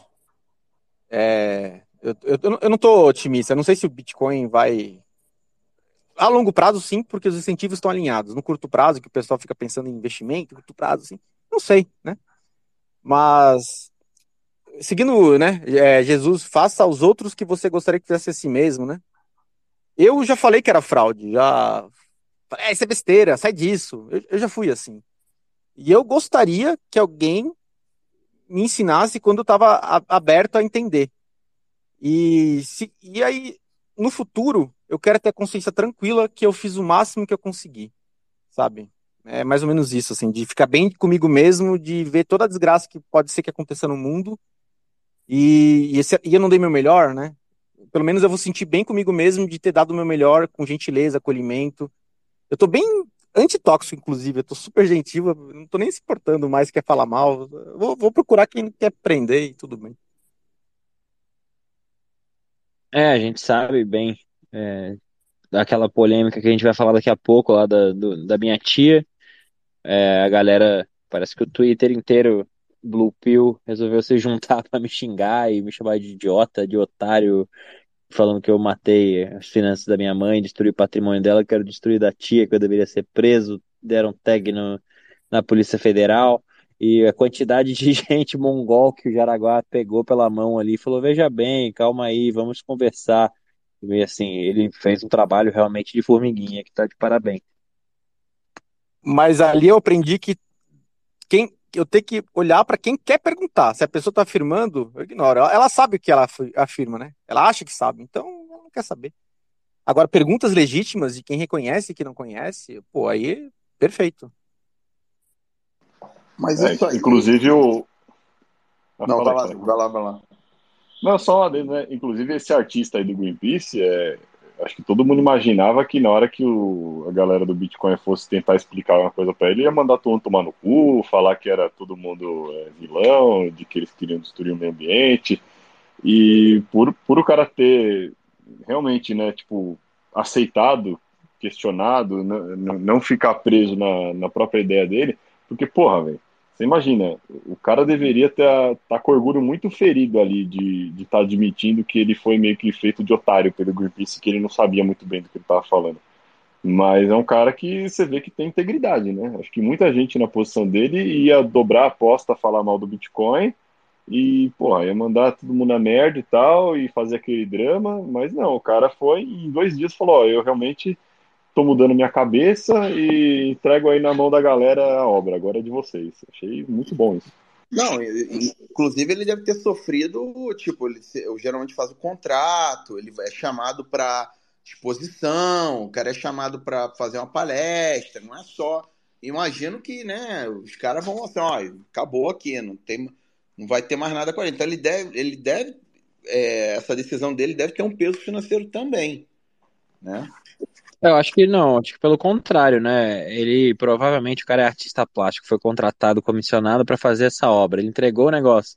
Ele ia receber, deve ter recebido por isso. E aí, a partir do momento que a gente já abraçou a obra dele e flopou completamente a ideia da caveira ser negativa para o Bitcoin, já morreu ali o caminho para ele ganhar mais dinheiro via Greenpeace. E provavelmente ele não esperava uma repercussão tão gigantesca e tão positiva do lado que ele estava atacando, né? Então acho que fica difícil para o cara não virar e não refletir e tentar, tipo, entender o outro lado, já que ele provavelmente estava esperando ser atacado por todo mundo que é bitcoinheiro. E na verdade a galera falou, porra, que caveira do caralho, sensacional, maravilhoso. Então, tipo, ele deve ter ficado bem feliz. E aqui na nossa audiência temos duas pessoas, o Ali e o Imhotep, que estão usando a caveira. E o legal do Brasil é a criatividade, né? Já botaram a caveira no corpo do Dolinho. Sensacional. É só ver o avatar aí do, do Doom aí também, cara. Ficou muito bom. Todo mundo abraçou a caveirinha. Ah, sensacional mesmo essa questão da, da, do artista, né? a gente passa aí anos e anos e anos e, e ficam na, não, não fica querendo se questionar as coisas e o cara realmente teve esse, esse insight aí de procurar ter essa integridade intelectual e procurar saber mais sobre o assunto. Muito legal. Quem sabe essa caveira não aparece lá na Bitcoin Conference 23, hein? Tô, tô achando que vai rolar, hein? Então vamos lá, vamos passar para o tema da semana, que é Bitcoin versus imóveis.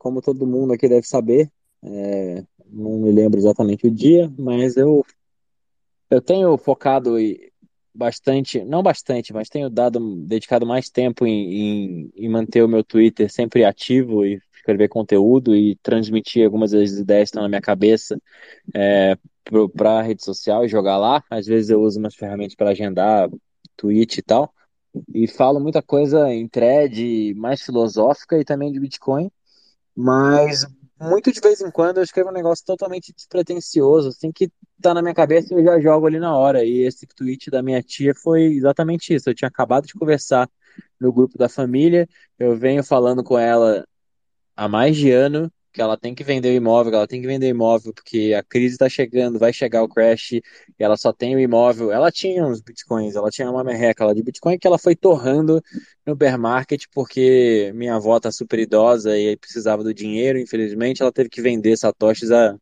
promoção. Muitos amigos aqui tiveram o privilégio de comprar os satoshis dela a preço de a liquidação, preço de Black Friday. Mas enfim, aí os bitcoins dela acabaram, ela agora está numa situação que ela quase não tem renda nenhuma. O patrimônio dela é o apartamento, que graças a Deus é um apartamento que vale bastante na zona sul do Rio de Janeiro. Só que ela perdeu o time, eu acredito. Ela tá demorando muito tempo para botar esse apartamento para vender. Eu já falei para ela que ela deveria mudar para um lugar menor. Ou se ela quisesse, fizesse muita questão, comprasse um lugar menor e pegasse o dinheiro e aplicasse a diferença. Mas eu achava que idealmente ela deveria morar de aluguel e deixar uma parte desse dinheiro em Fiat para pagar o aluguel e deixar o resto em Bitcoin. E se não tivesse peito para aguentar a volatilidade, que botasse uma parte menor em Bitcoin e uma outra parte numa renda fixa, em ouro, ou em qualquer coisa que ela quisesse, que ela fosse dormir tranquila. Só que quando eu escrevi o tweet para caber ali no tamanho de um tweet, eu escrevi de qualquer jeito, eu escrevi sobre é, ela não não tá convencida, porque eu fiz a mesma coisa que a minha mãe em 2020, e a minha mãe vendeu o imóvel dela, acho que foi em agosto de 2020, e fez um DCA aí ao longo de, de 3, 4 meses. É, e tá, passou boa, boa parte dos últimos tempos no bear market no vermelho, só que minha mãe, por ser red pilada, ela não tá muito preocupada, ela já entendeu o que está acontecendo no mundo, ela já entendeu que o crash vai vir, que os bancos estão insolventes, enfim, ela não teria coragem de dormir não ia dormir tranquila se tivesse all-in num apartamento no Bostil ou all-in em Fiat no banco. Então ela tá tranquila. E aí eu botei tudo no tweet, ficou meio mal explicado ali, é lógico que tem um pouco de, de bait também, mas a galera se revoltou. Todos os orcs do, tweet, do Twitter resolveram é, falar mal da direita, da esquerda. Teve influência de 500 mil seguidores no Instagram postando que preferia ser comunista do que ser um maluco do Bitcoin. Teve o cara da afromatemática falando bosta, falando que era confissão de crime. É, nunca imaginei foi que nem o cara que fez a caveira do Greenpeace. Eu nunca imaginei que tivesse uma repercussão tão grande, 1.1 milhão de visualizações.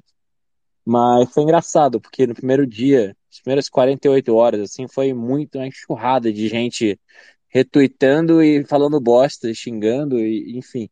É, eu achei que eu ia virar pessoa não grata no Brasil, mas logo depois eu vi que, porra, tava engraçado demais, que todo mundo que tava me xingando era completamente analfabeto financeiro, não tinha a menor ideia do que tava falando.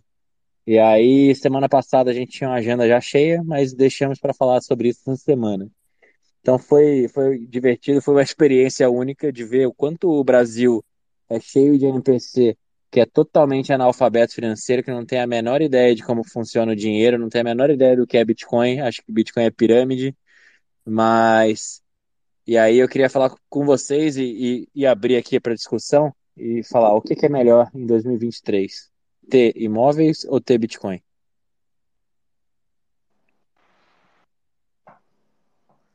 Pô, eu investi em imóveis por vários anos, né? Eu, antes de, de até vir aqui para o Canadá, eu tinha imóveis, aquela coisa de. É, que é o investimento tradicional do Blue Pillzão brasileiro, né?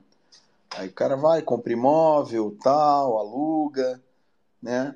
E isso funciona, né, de certa forma, ok, num país que você tinha uma demanda, uma, um, é, como é que você fala, um crescimento, é, crescimento populacional, né, previsto, né, você está no centro urbano, numa área desejável, né, porque a, o mercado de imóveis sempre foi location, location, location, né, você sempre tem que a localização do imóvel é que dita é, a maioria do, do, dos componentes do preço. Óbvio que ah, é um apartamento, é uma casa, metragem, enfim, tem uma série de fatores, mas a localização é, realmente dita fatores aí no nível é, é, econômico que vai ditar aí no caso a velocidade com que você vai conseguir vender esse imóvel ou não.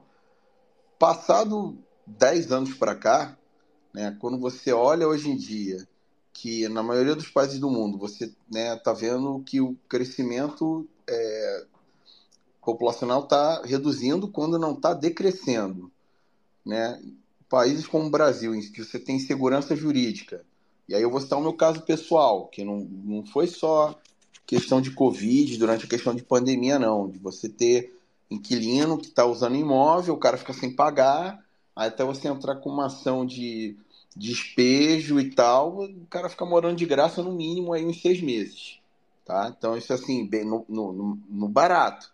Na época do Covid, teve é, inquilino imóvel meu de sala comercial, né? nem de sala física, que o cara ficou mais de dois anos sem pagar. e eu tendo que pagar a conta do condomínio, ou seja, eu ainda tomei prejuízo em cima de prejuízo. Fora quando acontece é, todos os outros problemas que o imóvel pode dar, de você ter um vazamento, você ter um, um acidente, como já aconteceu, de carro entrar na. É, acidente de carro, o carro entrou na fachada, quebrou fachada, não sei o quê.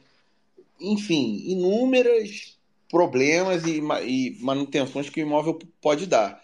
Agora, o, o, o que é importante de, de ressaltar nisso tudo, né, não estou invalidando a tese monetária de imóvel, eu só estou dizendo o seguinte: houve um shift, sim, em relação às condições que faziam isso ser tão atraente há um tempo atrás. E uma coisa que é muito importante no, quando você tem um mercado onde você vai sofrer uma ação deflacionária é você ver a liquidez do investimento onde você está. Imóveis são conhecidos por terem uma péssima liquidez. Você não consegue, quando você precisa vender um imóvel, é, just, é justamente um período que provavelmente o mercado não vai estar tá, é, favorável à venda do imóvel, né? Óbvio que, salvo exceções, eu não quero generalizar um contexto inteiro, mas geralmente quando você está muito motivado para vender um imóvel, né, no mercado quente, mesmo assim você vai é, aceitar ofertas aí talvez com desconto, né? Então, óbvio que tem exceções para isso, mas é, é, você não quer estar tá com o teu investimento no mercado que tem uma liquidez baixa no momento que você está prestes a sofrer uma crise bancária, entendeu? Isso aí é, é, é uma coisa é, assim meio, meio óbvia até, mas não, não se limita a imóveis, mas eu estou citando aqui o, essa questão do imóvel. E o, a tese de investimento está cada vez mais sendo desafiada em relação a isso. Então, bom, já falei aqui, vou, vou passar aí para o pessoal, a gente depois debate mais um pouco.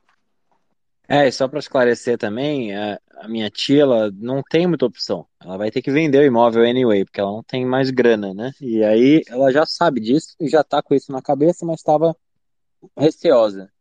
Nos últimos meses para cá, ela foi convencida e botou o imóvel, anunciou, só que num preço de como se no mundo tivesse maravilhoso, como se o Lula não fosse presidente do Brasil, e, enfim, é, num preço dos últimos anos aí.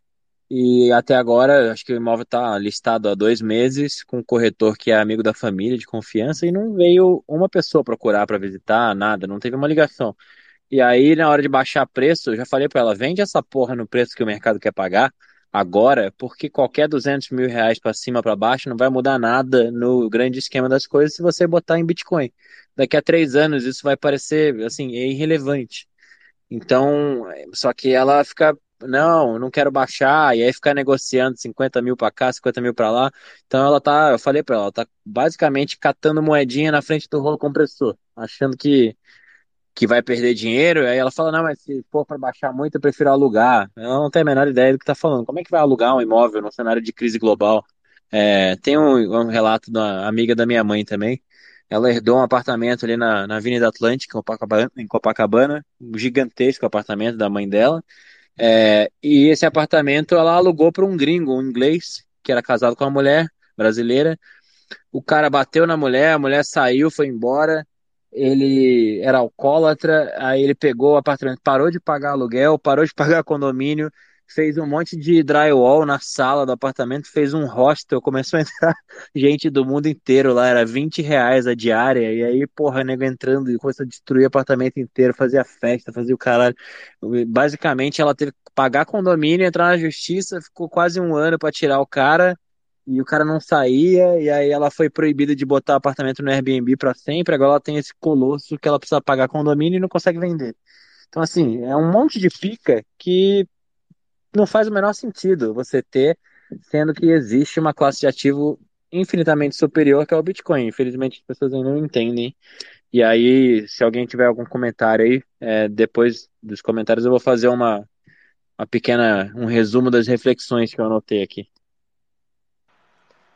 Não, cara, o, o, mais impressionante de toda essa história é a gente perceber claramente assim a, o, o, abismo enorme, né, da, da qualidade até das discussões entre a galera aqui da bolha e esse mundo norme NPC, porque esse papo de vender imóvel por Bitcoin, cara, para mim é algo muito comum já faz anos, assim, não é nada do outro mundo. É, o que aconteceu aí foi que o seu tweet, ele viralizou, porque alguns influencers, né, influencers esquerdistas e tal, começou a, a dar o, o pitaco inútil deles, e aí o negócio foi pro mainstream, mas, cara, assim, comprar Bitcoin é milhões de vezes melhor do que comprar imóvel hoje em dia. Não tem assim, comparação. É, é, o que vocês já falaram, assim, é, o timing de comprar imóvel já passou. Acabou isso aí. É, as pessoas têm ainda uma raiz muito grande, que eu acho que vem da família e tal, daquele tio que, que tem terreno e, e vendeu e não sei o quê, de achar que imóvel ainda é algo bom. A gente está num, num momento agora que não tem nenhuma perspectiva positiva para o Brasil em, em, nenhum aspecto. Demográfico não tem, econômico não tem. Você não vai ver mais negócios sendo abertos por aqui.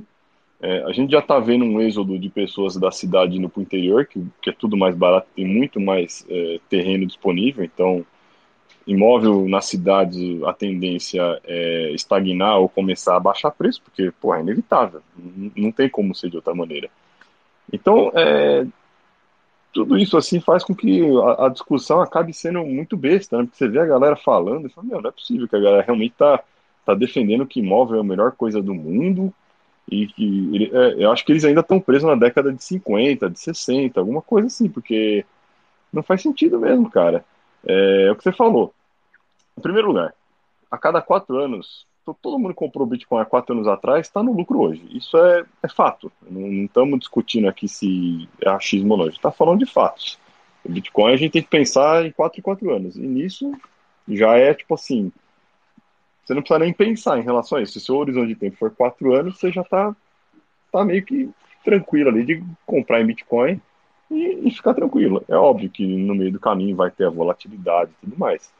Mas você não vai ter toda essa dor de cabeça do imóvel, que é, é a, a, forma como a, a, transmissão de preço, né, o sinal de preço dos imóveis é horrorosa. Então eu posso colocar um imóvel que vale 800 mil à venda por um milhão e deixar três anos parado em algum site.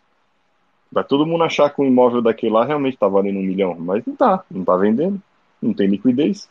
Então, a forma como o sistema de preços funciona nos imóveis já é uma porcaria. Isso é um dos fatores. Aí você tem tudo aí que vocês já falaram, é, porra, depreciação, colocar para alugar, aí coloca algum maluco lá dentro, o cara para de pagar. Hoje em dia você não tem nem lei que ajude a pessoa que, que é dona do imóvel a se proteger de algum maluco que vai lá, alugue teu imóvel e não queira mais pagar. Você vai ter que brigar na justiça, você vai ter que ter uma puta de uma dor de cabeça. Você pode recuperar o imóvel depois de muito tempo com um puta prejuízo e ainda descobrir que o cara acabou com o teu imóvel. Assim, várias histórias horrorosas de pessoas que têm imóvel, várias e várias mesmo, de, de problema com isso. É algo muito comum no Brasil. Então, cara, é, é besta a discussão, né? É óbvio que Bitcoin é muito melhor que imóvel. É lógico que a pessoa não vai, tipo assim, vender e dar o all-in. É o que você falou. Você vai, você compra ali uma parte, põe o resto numa renda fixa para você se segurar por um tempo, principalmente no caso da sua tia, que ela não tem outra fonte de renda, ela vai precisar de uma grana para pagar o aluguel e segura, segura. Você vai ter algo ali que não vai ter depreciação, é, não vai ter dor de cabeça. Você pode. Você tem uma liquidez maravilhosa, você pode comprar e vender a hora que você quiser. É, a custódia é tua, então você decide para onde vai isso aí na hora que você morrer. Você não vai ter problema depois de herança, ITBI, IPTU, todas as siglas aí que, que, que infernizam a pessoa que é dona de imóvel. Então é, porra, é uma discussão bem idiota. É óbvio que tem alguns casos que imóvel é bom, mas é para pessoa que realmente trabalha com isso, o cara que se dedica. É, teve gente aqui falando que, porra, não, eu tenho um tio que o cara compra o terreno baratinho, aí ele faz o loteamento, aí ele sobe a casa e aí ele ganha muita grana. Mas é óbvio, se você é especialista nisso, você vai ganhar dinheiro, mas você está usando isso como uma profissão. O, o que as pessoas estão comparando é com a pessoa que tem lá um imóvel sobrando, ou o único imóvel que ela tem, e, porra, não, é muito melhor continuar com esse imóvel aí, depreciando e tudo mais, tendo que pagar imposto, imposto aumentando todo ano, do que você pegar, é, aluga por um tempo, troca por Bitcoin, e depois de 4, 8 anos você pega, vende um pedaço desse Bitcoin e compra um imóvel muito melhor, se você quiser. Ou você fica no aluguel o resto da vida, né? Então, porra, discussão besta, né, cara? É, pra gente aqui, acho que é, a gente já conversa as coisas em um outro nível. E aí, quando a gente bate na realidade de ver como que a coisa ainda está a percepção sobre o Bitcoin ainda é muito crua no resto do mundo, aí a gente toma esse choque de realidade aí. É, então, Jaraguá quer falar alguma coisa aí? É, sim. A favor do imóvel, o histórico no Brasil é muito positivo, né? No Brasil e no mundo. Porque antes da, da captura regulatória do dinheiro como ouro, o, o dinheiro era reserva de valor. Quando ele deixou de ser, precisou migrar para algum investimento. E o imóvel, ele é uma reserva de valor muito boa, porque o stock to flow do imóvel é bem maior que o do ouro, porque não se produz terreno. Né? E, então, essa questão fez com que muitas pessoas pegassem seu dinheiro e começassem a botar em imóveis como investimento, não para morar. Então, realmente, o imóvel capturou um prêmio monetário, por ser reserva de valor, já que o dinheiro perdeu, e ele se valorizou bastante. Outra questão que tem na minha. Tem, tem familiares, assim, é, bem de vida, bem, bem de vida, assim, e eles têm um patrimônio praticamente todo em imóveis, assim, dezenas de imóveis. E isso é virtude deles ter é, conseguido se safar ao plano Collor, que foi 33 anos atrás. Eles viram que o imóvel deu essa segurança que tudo ruiu, mas o imóvel estava lá. Né? Só que tem uma, tem uma questão que eles não estão percebendo, que essa, esse prêmio monetário que o imóvel capturou, com a ruptura do sistema Fiat que está acontecendo nessa década, não sei se é esse ano, daqui a três anos, cinco anos, não sei, mas está acontecendo, vai começar a migrar para outros ativos reais como Bitcoin, que são, tem, tem muitas melhores propriedades para ser reserva de valor, é muito superior nas propriedades. E a questão demográfica também conta, né? É, tinha a população crescendo, agora está decrescendo. E agora tem uma terceira questão, que é a dúvida sobre a possibilidade de mudar ou não mudar de acordo com a agenda progressista. O imóvel é uma âncora. Você, imagina, se tu não tem patrimônio, tem só a sua casa, você precisa, deu, deu, deu ruim, né? Vamos sair. Pô, como tu faz? Tu não tem dinheiro, tu tá com imóvel, vai botar à venda? É, o próprio Renato 38, ele fala que ele conhecia uma pessoa que na Venezuela comprou uma fazenda por um milhão de dólares e deu graças a Deus que vendeu por 10 mil dólares porque já estava com o governo de esquerda e era o máximo que alguém pagou por, por aquilo lá. Então, assim, é inquestionável e tem motivo. Ah, eu só tenho uma questão que se você já tem um stack de Bitcoin legal, pensando assim, Bitcoin vai valer 2 milhões de dólares, isso já é o suficiente. Eu gosto do imóvel como propriedade que você reside, mas isso não é investimento, isso é um luxo. Porque quando você mora de aluguel, você não investe para mobiliar, para decorar, porque não é seu, né? E tem um amigo meu português que falava assim que o melhor investimento do mundo é o imóvel que você mora, porque esse você usa, você desfruta, né? não é só um investimento. Isso para quem já tem um stack legal, tá? Porque você tem que investir também na sua qualidade de vida e esse imóvel para você morar é importante, mas desde que seja longe de grandes centros, porque eu sou pessimista com grandes centros, em grandes aglomerados. Um pouquinho mais afastado, tudo bem. Bom, acho que vocês destruíram o meu resumo, mas eu anotei alguns coisas aqui. Tem muita coisa que já tocaram, mas eu queria fazer um resumão com as reflexões que ao longo da semana eu dei uma pesquisada também para entender melhor o que, por que, que as pessoas não conseguem entender e conceber isso. Lógico, elas não entendem dinheiro, não entendem Bitcoin, mas ao mesmo tempo a, a percepção do que elas entendem como classe de ativo real estate ou mercado imobiliário está extremamente defasada. Então vamos lá. É, bom, mercado de real estate, de mercado imobiliário, é uma classe de ativo de mais ou menos 330 trilhões de dólares, que é 68% da riqueza global, parece. É o colateral mais frequente do mundo. As pessoas geralmente compram imóveis e a enorme maioria dos imóveis do mundo eles não são comprados pelo valor, pela utilidade dele, não é para morar, e sim para fazer reserva de valor. E muitas pessoas usam o imóvel como colateral para fazer novos imóveis, comprar novos imóveis. Então é, é é algo que ainda a gente não observou no Bitcoin, que vai ser a colateralização do Bitcoin como classe de ativo. Então a gente vai usar o nosso Bitcoin como colateral para fazer todo tipo de operação no futuro. Mas enfim, é... a gente está nos estágios finais da era do dólar, e está claro para todo mundo cada dia que passa, agora com é... SVB e companhia os bancos colapsando, me parece que a gente está chegando na... no ponto de inflexão. Mas desde 1971 até 2021, que foi o dado que eu consegui achar, o dólar perdeu 85% do poder de compra. Isso reflete, obviamente, no preço absurdo que, no aumento absurdo de preço dos imóveis ao redor do planeta, especialmente nas grandes cidades. É, então, se você olha um imóvel em Nova York, quanto valorizou, uma grande cidade americana, na europeia, Amsterdã, eu morei em Amsterdã e era completamente inviável você comprar imóvel lá. Dá para financiar com juros praticamente zero, mas mesmo assim era, era muito, muito caro, era ridículo. É, e enfim, ficou praticamente impossível para a enorme maioria das pessoas, especialmente os millennials que estão entrando na, na força de trabalho agora e entrando na idade de querer formar uma família e tal, ficou completamente impossível comprar imóvel para a enorme maioria das pessoas e, portanto, também fica inviável você querer preservar patrimônio e achar que você vai valorizar como investimento você comprando imóvel, já que está extremamente alavancado o preço.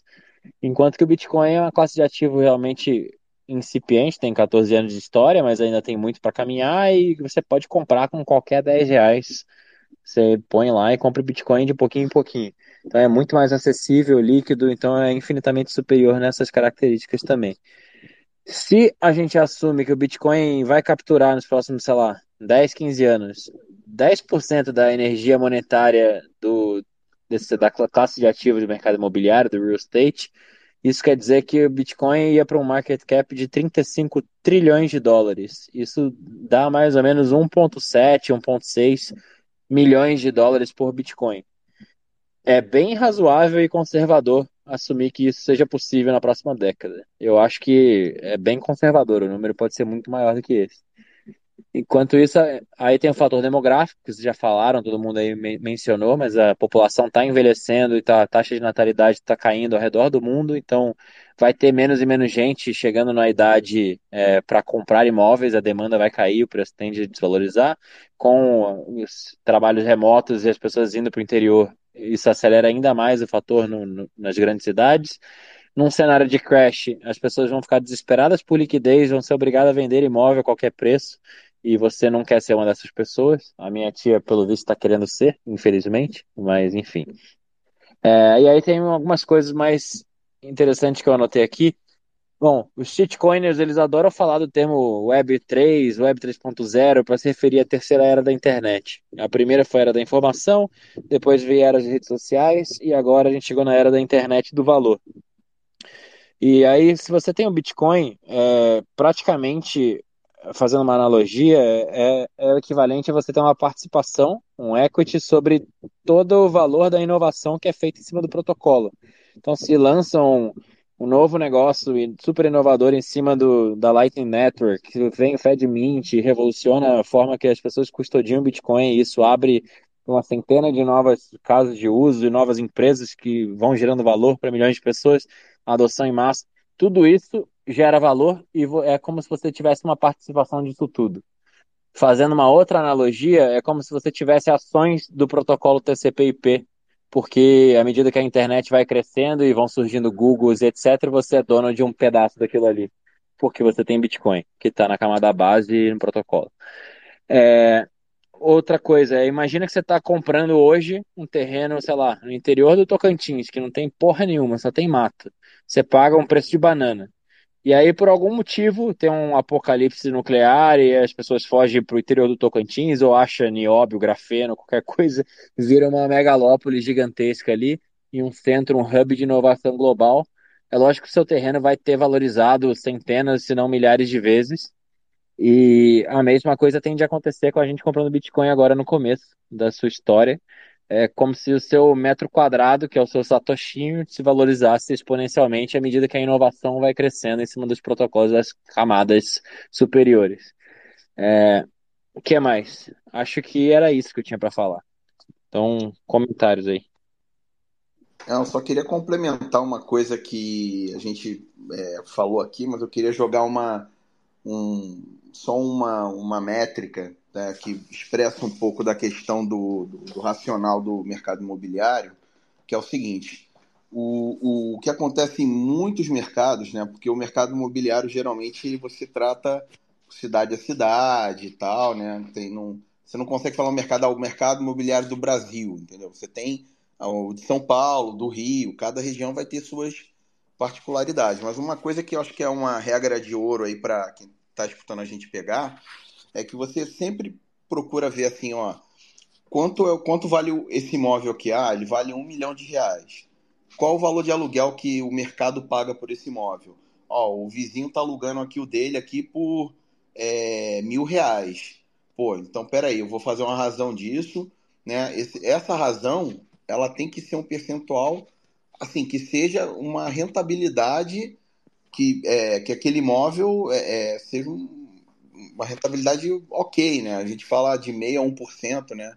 Como regra de ouro, mas isso até hoje, isso em dia, você coloca em qualquer renda fixa aí, vai dar mais do que isso por mês. Então, isso quando você tem uma métrica boa. O que acontece em regiões, por exemplo, aqui quando eu estou em Vancouver, você vê imóvel de um milhão de dólares que aluga por 1.500 dólares por mês. Então você, isso aí é uma média de, pô, não dá nem 0,25%. Entendeu? É um, é um, valor ridículo, é um valor que você está pagando, está parado no imóvel, que você poderia estar tá usando em alguma outra coisa, porque ele, o cash flow dele vai ser muito, muito ruim, vai ser baixo. Entendeu? Então é uma, é uma coisa assim que você geralmente você compra onde esse cash flow tá alto, essa razão tá, tá alta para o número do aluguel, e você aluga onde esse, essa razão vai estar tá baixa, né? Então, só para jogar isso aí, porque isso ajuda você a fazer uma decisão melhor em relação à, compra e venda de imóvel também. É, eu acho que pode ser que em um momento não muito distante a gente acabe vendo que as pessoas realmente vão perceber isso e esse negócio de vender imóvel para comprar Bitcoin vai ser algo completamente mainstream, que todo mundo vai estar tá fazendo toda essa galerinha aí que, que falou essa bobagem toda aí sobre o, a história do Bernardo vai quebrar a cara, vai ter que apagar a tweet, porque qualquer pessoa que pensar é, de forma racional vai chegar à mesma conclusão. É isso aí, o imóvel não é uma, uma boa alternativa de investimento para você deixar lá parado, rendendo menos do que poderia render numa renda fixa, você tendo aí um, uma incerteza enorme sobre se esse imóvel realmente vai valorizar ou não. A gente não é porque valorizou nos últimos anos que vai continuar valorizando. O horizonte aí do Brasil não tem nenhum evento próximo que dê algum sinal positivo de falar, não, vai continuar valorizando nem que seja um pouquinho. Não tem. A gente está num cenário completamente catastrófico agora. Então, eu acho que logo, logo, esse tipo de, de ideia que pareceu ser uma surpresa enorme vai acabar virando mainstream. Eu, eu não duvido nada de que nos próximos 5, 10 anos isso aí seja algo completamente normal, as pessoas flipando, trocando imóvel por Bitcoin, porque vão perceber que imóvel é uma reserva de valor muito inferior a Bitcoin. E eu fiz uma associação agora com o artigo que estava relembrando, revendo, do Far Turning, do Brandon Keaton, que basicamente é um livro escrito, acho que foi em 90 e poucos, que é aquela história de que um homem forte gera uma civilização forte, que gera homens fracos, que gera uma civilização fraca, e esse loop acontece. E esse é, autor, ele conseguiu relacionar dos últimos 500 anos, basicamente esse ciclo sempre de mais ou menos 90 anos, e cada um quarto de 22 anos. E ele previu lá que esse quarto seria mais ou menos na região de 2008, e a gente está no estágio final da parte da, dos homens fracos, que gera uma sociedade degenerada, que aí mais ou menos tem um colapso, e esse colapso, todas as vezes anteriores gerou em guerra, o último que teve foi a Segunda Guerra Mundial, e aí essa geração que vem desse colapso fica forte, né, e gera uma civilização melhor. E lembrando da Segunda Guerra Mundial, com histórias até de família que, que é imigrante de alemães, quando teve esse colapso societário, é, o pessoal imigra, porque se tá, às vezes está ruim em todo lugar, mas como tá ruim ali, você fica desesperado, você não sabe o que fazer, a economia não melhora, você quer ir para outro lugar na esperança, assim, é um sentimento natural do ser humano. E, e como que você faz com o imóvel, né? E, e nesse momento de colapso societário, o ativo que mais valoriza é o ativo portável, que você consegue é, circular fronteiras livremente. Na época da Segunda Guerra, o ouro foi esse ativo portável. Na Alemanha, é, mas isso é lá da República de Weimar, um pouquinho antes, né? é, quando teve a hiperinflação, mas um pouquinho de ouro depois comprava uma quadra, né? Um, que você comprava uma casa de ouro, você comprava uma quadra. E outro fator que prejudica muito o imóvel, eu vou dar o exemplo da Alemanha de novo na Segunda Guerra, porque o Estado estava devastado e ele precisava ter arrecadação. Qual é o mais fácil de arrecadar? É o mais fácil de confiscar, porque Estado é monopólio da violência. E o mais fácil de confiscar é o imóvel. Você chega lá com umas pessoas armadas, às vezes é só um cabo um soldado, a maioria das pessoas não se defende e vai ser, vai ser sair da sua casa. Na Alemanha, inclusive, depois da Segunda Guerra, eles pegaram e colocaram o valor de todos os imóveis na Alemanha, fizeram uma faixa de isenção bem baixa, assim, e colocaram todo o valor do imóvel em dívida, como se fosse um IPTU, assim, é, parcelado, se não me engano, em 20 anos, eu não lembro bem a data. Mas, assim, todos os imóveis foram capturados e falar, agora você tem que repagar o que, é, que seria teu em 20 anos para financiar eu, o Estado, porque eu tô arrasado, aqui teve a guerra e tal. Então, assim, a gente está nesse estágio de colapso, que é cíclico, né? Isso vai gerar uma era boa, porque essa, a, essa geração mais fraca está gerando isso.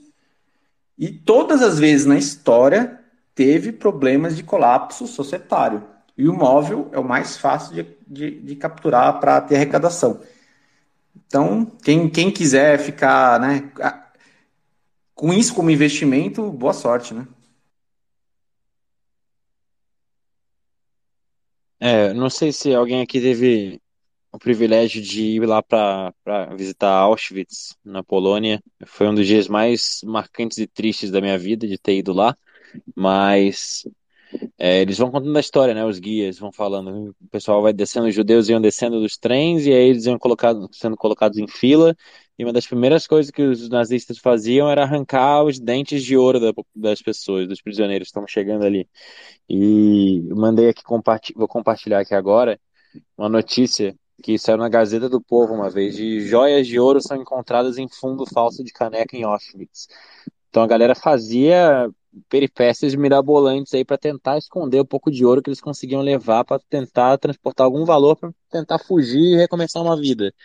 E, enfim, esse é o principal problema do ouro, é a falta de portabilidade e o quanto é caro para você guardá-lo em segurança. E por isso que surgiu o Fiat, por isso que surgiu a putaria que tá agora, mas o Bitcoin resolve isso mais uma vez.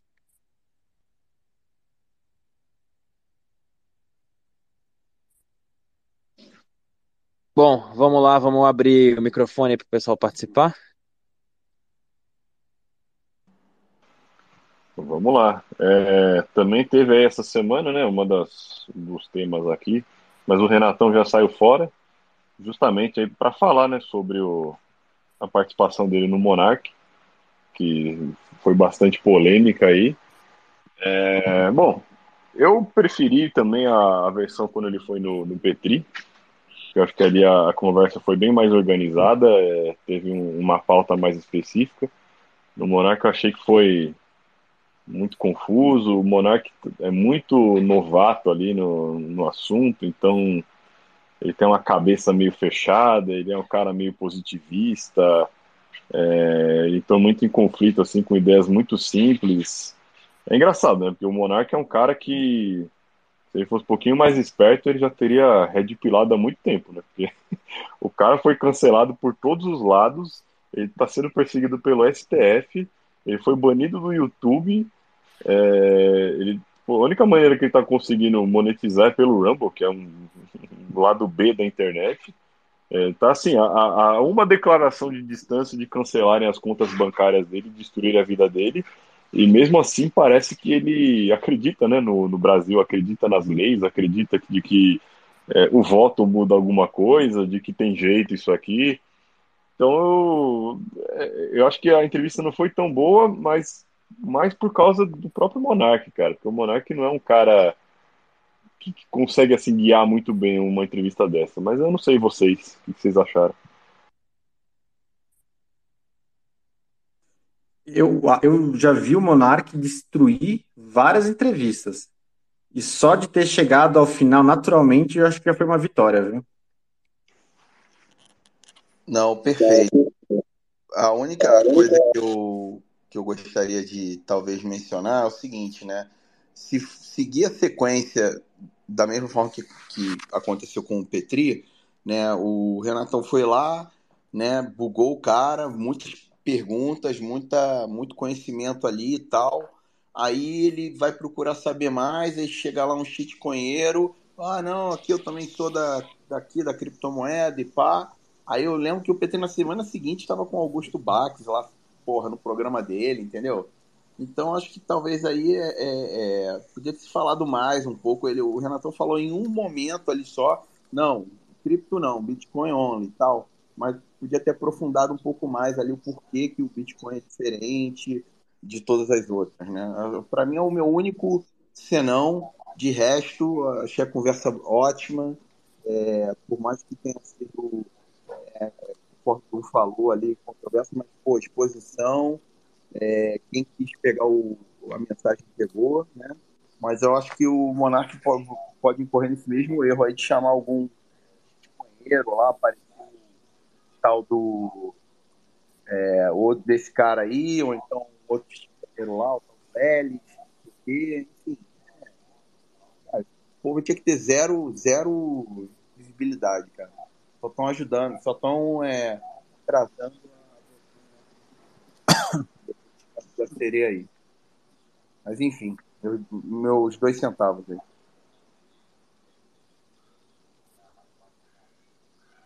Então, o Manhattan estava falando né, do negócio do Monark lá, que é meio fechadão, meio positivista, né? Foi o Doom, foi o Doom, mas. Mas vamos lá.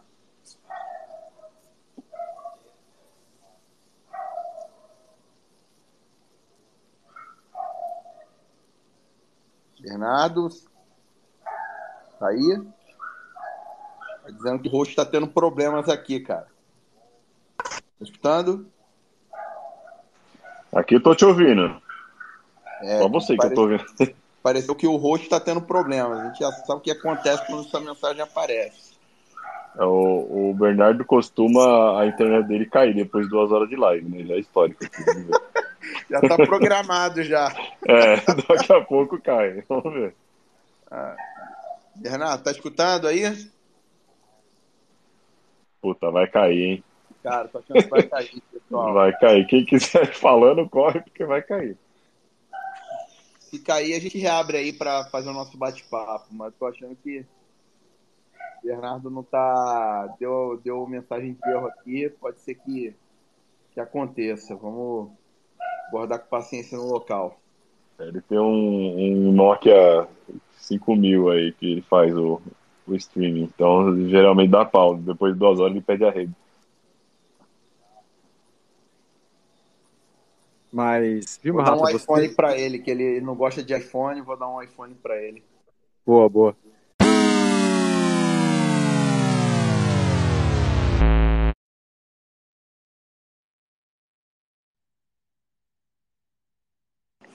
Cara, sabia, cara. É, é batata. Já tem um, já tem um, um programinha no celular do, do Bernardo, dá duas horas e derruba a live.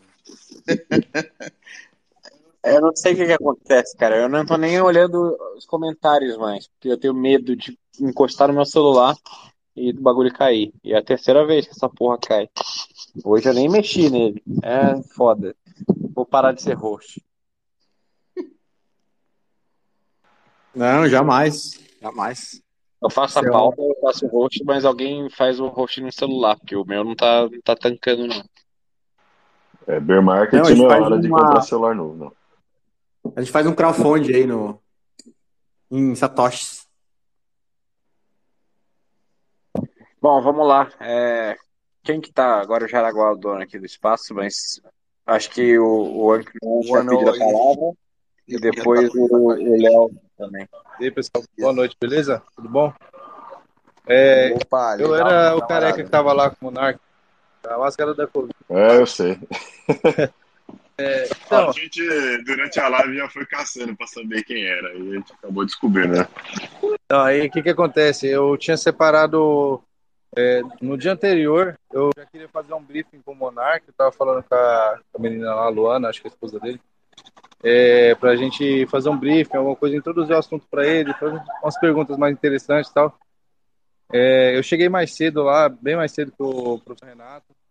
É, eu queria fazer um briefing com o Monark e tal. Ele tava meio, meio resistente de fazer um briefing, alguma coisa. Ele, ele não, não, assim, não é muito aberto a, a esse tipo de introdução de assunto, sabe? Ele gosta de ele chegar e conversar com as ideias dele mesmo, entende? Então, tipo, não foi falta de esforço da minha parte de fazer umas, de, tipo assim, não de direcionar o cara, mas, tipo assim, fazer umas perguntas pertinentes ao assunto, entende? Aí o, o próprio Renato não quis to tocar muito naqueles assuntos de dog pill, essas coisas, ele trocou ideia comigo antes. Falou assim, ah, é, já que você se ofereceu para me ajudar, qualquer coisa você é, entra num assunto lá que seja interessante, tal, tenta mudar a conversa um pouco para Bitcoin tal, alguma coisa mais, mais libertária tal. É, mas a gente fez o que a gente podia, né? Eu, eu sei que eu acabei atrapalhando um pouco o Renato, não queria ter atrapalhado. É que o Renato é rapidão, velho. Não dá pra você acompanhar ele, não, cara. O bicho é bruto. Bom que não, É, a, gostei, gente, a gente sabe. gostei muito do seu exemplo do, dos caranguejos, né? Foi legal. E o mais legal de tudo foi a pergunta lá nos comentários, que ele tô perguntando se o caranguejo tem osso. E aí, Kno? Não, Pode é a mais, Só é a uma, mais. só uma pergunta aqui, só uma pergunta aqui, só a título de curiosidade, meu. O lance da máscara foi para não doxar você ou qual foi o objetivo ali? Então, mano, eu, eu relaxei um pouco com o CompuSec, tá ligado? No começo, quando eu entrei no, no Bitcoin Twitter, eu era bem neológico com o CompuSec, eu, eu relaxei bastante. Eu ia, eu ia na, na manhã desse dia, eu ia comprar uma máscara daquela do V de Vingança. Eu tinha até olhado também uma balaclava. Pensei, puta, qual que vai ser melhor pra não me doxar nem nada tal. Falei, pô, não tô tão preocupado assim com doxar. Mas eu acho que é uma máscara da Covid, a galera ia querer dedos no cu e rasgar, mano. Vou com a máscara dessa da Covid mesmo.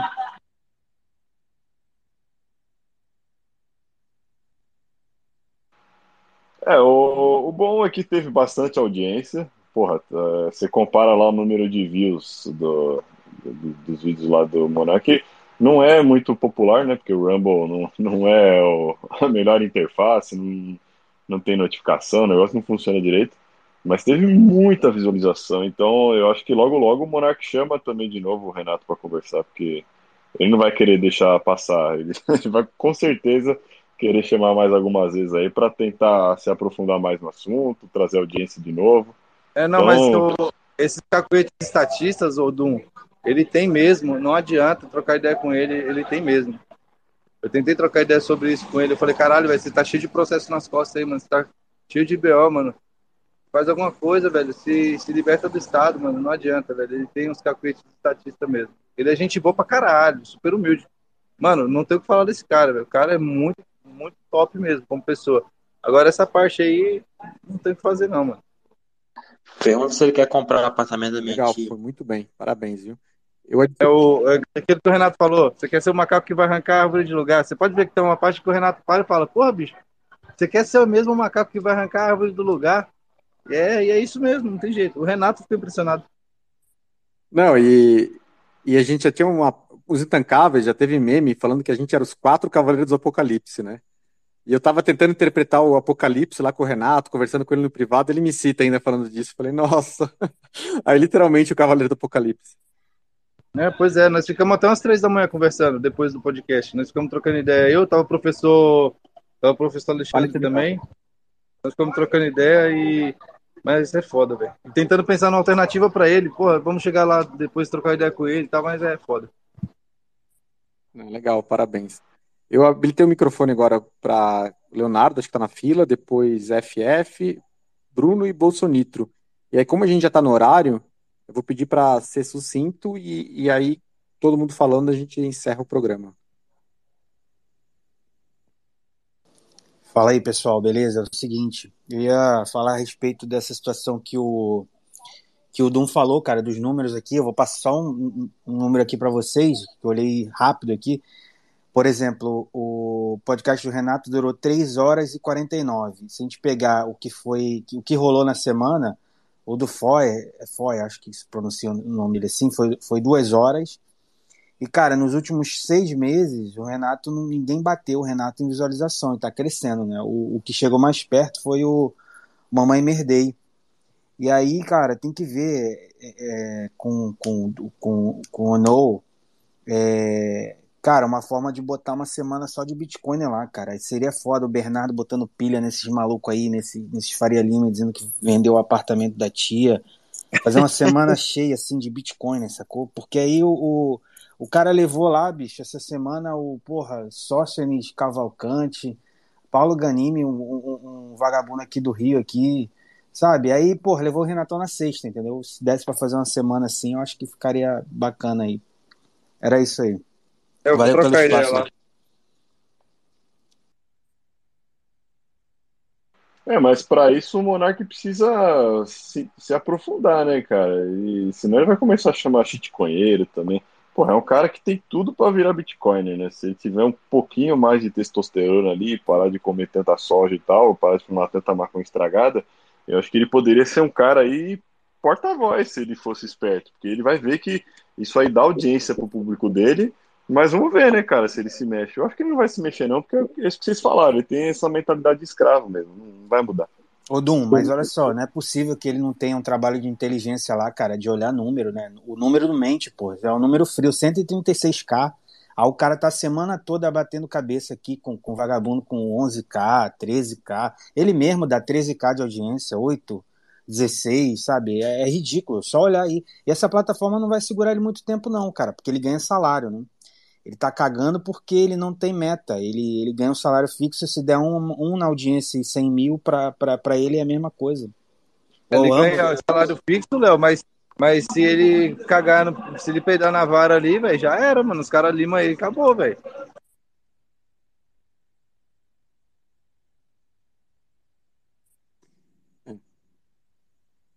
Às vezes convencer ele, né, que se dá tudo ruim, quando ele conseguir sair, o Bitcoin continua, né? É que muita gente aprende só pela dor, porque quando tá confortável, as pessoas não têm o desejo de melhorar, a maioria, assim, né? Cada indivíduo é único. Mas a maioria não quer melhorar, e ele agora ele tá confortável, eu acho que é isso. Se fosse naquele momento da transição, que ele tivesse com uma dor, eu acho que ele estaria mais aberto. Mas É, legal, mas né, ele, é um cara que tá passou dor, por já- muita dor também, né, porra? Ele é um cara que tá Já passando agora. muita dor. A STF tá em cima dele. Mas, Mas ele o fato dele não estar interessado bastante, né? mostra que agora ele está confortável, sabe? Ah, eu quero- não quero sair do país, tá aqui, tá bom. Ele deixou isso claro. Então ele não tá preocupado, não sei por quê, mas não tá. Mano, o cara fuma maconha o dia inteiro. Ele tem, ele tá de boa, ele tá pensando em porra nenhuma. Ele só tá fumando maconha e botando dinheiro no bolso. Não é tanto dinheiro quanto era antes, mas ele fuma e ele é feliz. E é isso aí. A hora que der merda, ele vai acordar, mas vai ser tarde demais. Você fumará tudo e será feliz, né, Klaus Schwab? É mais ou menos por aí. O Dum falou que ele tem tudo pra ser bitcoinheiro. Ele tem tudo menos neurônio. Então fica difícil.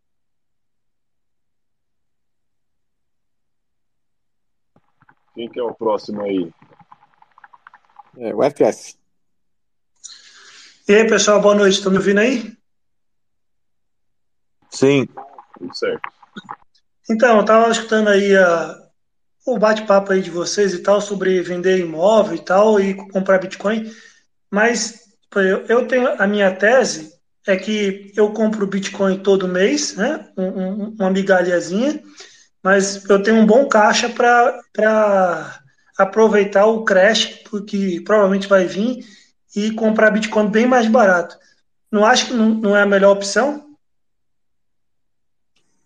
Então, esse crash, como vai ser, a gente não sabe, porém, tem gente que já filosofou sobre isso. Como o dinheiro é dívida e ele se multiplica nos bancos pela reserva fracionária, o Luiz Stuhlberger falou uns anos atrás que ele imagina que esse colapso Fiat seria tipo um plano Collor mundial. Teu dinheiro vai estar lá, mas, tipo, eu vou te pagar daqui a 10 anos. Então, ter ativos dentro do sistema Fiat, pensando em comprar no colapso Fiat, não vai dar certo porque você vai colapsar. E quem tem ativo real como imóvel vai vender a preço de banana para conseguir, às vezes, pagar uma fuga ou pouca coisa, como comer, né?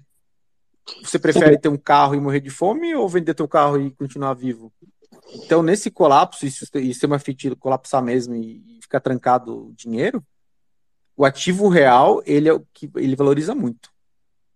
Eu andei pensando nessa tese aí do plano Collor global, eu acho que talvez não faça tanto sentido. Eu não acho que vai ter confisco e que seu dinheiro vai estar no banco, você não vai poder é, usar porque não vai existir, vai ficar para pagar daqui, a 10 anos. Eu acho que, pelo que a gente viu aí com o Silicon Valley Bank e os outros banquinhos que estão implodindo, é, o nego vai imprimir e vai garantir o depósito de todo mundo. Então, o teu dinheiro vai estar lá. É, o problema é que vão imprimir tanto dinheiro para conseguir é, entregar essas promessas da reserva fracionária que foi até o infinito agora, que vai ser o dinheiro que hoje é, sei lá, 10 mil reais, está no banco. Você vai sacar 10 mil reais do banco, você vai mandar para outro lugar. Provavelmente você não vai mandar para nenhuma corretora para comprar Bitcoin, porque eles vão implodir as rampas. Mas qualquer outra coisa, se você quiser tirar de um fundo imobiliário e levar para um fundo de ações ou botar num CDB, você pode fazer livremente, seus 10 mil reais estão garantidos. A questão é que os 10 mil reais hoje compram muita coisa e aí depois de uma semana com essa enxurrada de Fiat, esse dilúvio de Fiat, provavelmente vai comprar uma paçoquita. Então o problema é esse. Vai diluir o poder de compra de todo mundo, é uma inundação. Então, fazendo a analogia lá da Arca de Noé de novo, é meio que isso. O Bitcoin é a arca fora do sistema, é o seu ticket para você poder escapar, e enquanto que todo o resto vai inundar. E o seu poder de compra vai ser diluído em absolutamente tudo. Então, fica aí a, a, a dúvida que ninguém sabe responder. O Bitcoin está sendo tratado como uma classe de ativo risk-on, que eles chamam, né? Que ainda é muito atrelado devido aos derivativos, devido ao mercado especulativo e tal. Então, quando a versão a risco aumenta, o preço do Bitcoin cai. Mas num cenário de, desse dilúvio, do, do colapso do sistema monetário, será que não vai ter muito mais gente tentando sair pela portinha de saída? Então vai ser assim, quase, quase que impossível todo mundo conseguir, mas vai ter uma enxurrada de dinheiro querendo sair do sistema, e aí tem o, o que eles chamam de decoupling, de descasamento, e o Bitcoin pela primeira vez no cenário de crise não vai disparar de preço. Fica a reflexão, eu acho que é bem provável. Então, não sei se essa estratégia de deixar um, um, uma reserva em, em, dinheiro, em fiduciário, em Fiat, para comprar Bitcoin mais barato, se ela é muito inteligente nesse momento. Mas não, não, todos... não sou ninguém para dar conselhos financeiros. E todos os modelos que a gente tem de valorização do Bitcoin, tá, até o Stock to Flow, a gente tem eles assumindo que o Legacy está funcionando, né? Não esqueça disso.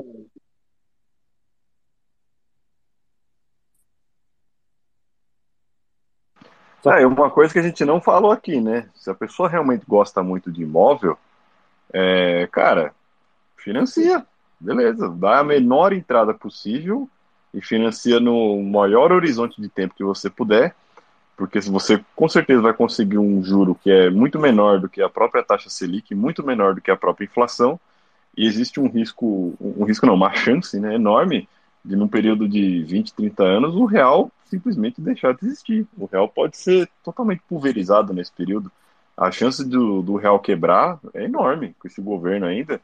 Então, assim, se o cara realmente quer muito ter um imóvel, quer ter o dele ali para reformar, fazer o que ele quiser, beleza, você pode alavancar, você pode pegar o financiamento imobiliário, que é uma das formas mais simples que as pessoas têm de conseguir juro barato no Brasil, qualquer coisa é financiamento imobiliário.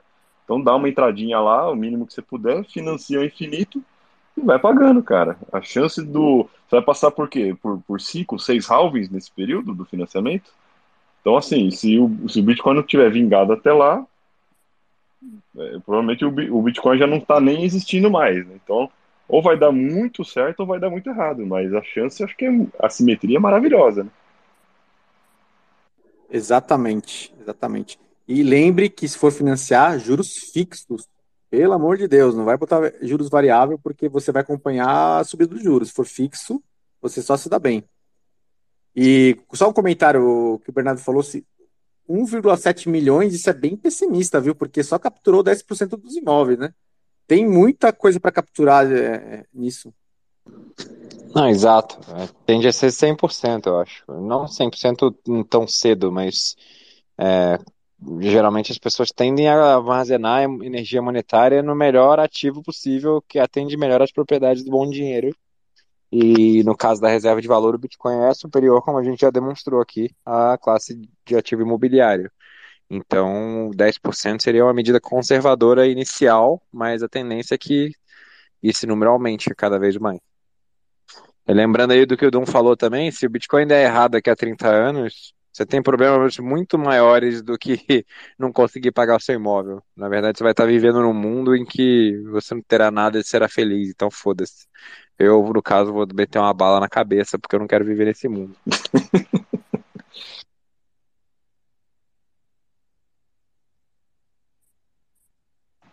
Na sequência aí, quem que é? O, é o Bruno ou o Bolsonaro?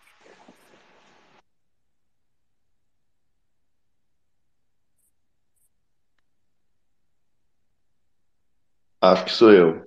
Beleza, galera? Salve. Opa, e aí, tudo certo? Tranquilo. Ô, é, então, eu queria, vol- voltando pro, pro assunto do, do Renatão, é, eu queria falar e tentando trazer para uma coisa mais genérica que vai servir para todo mundo.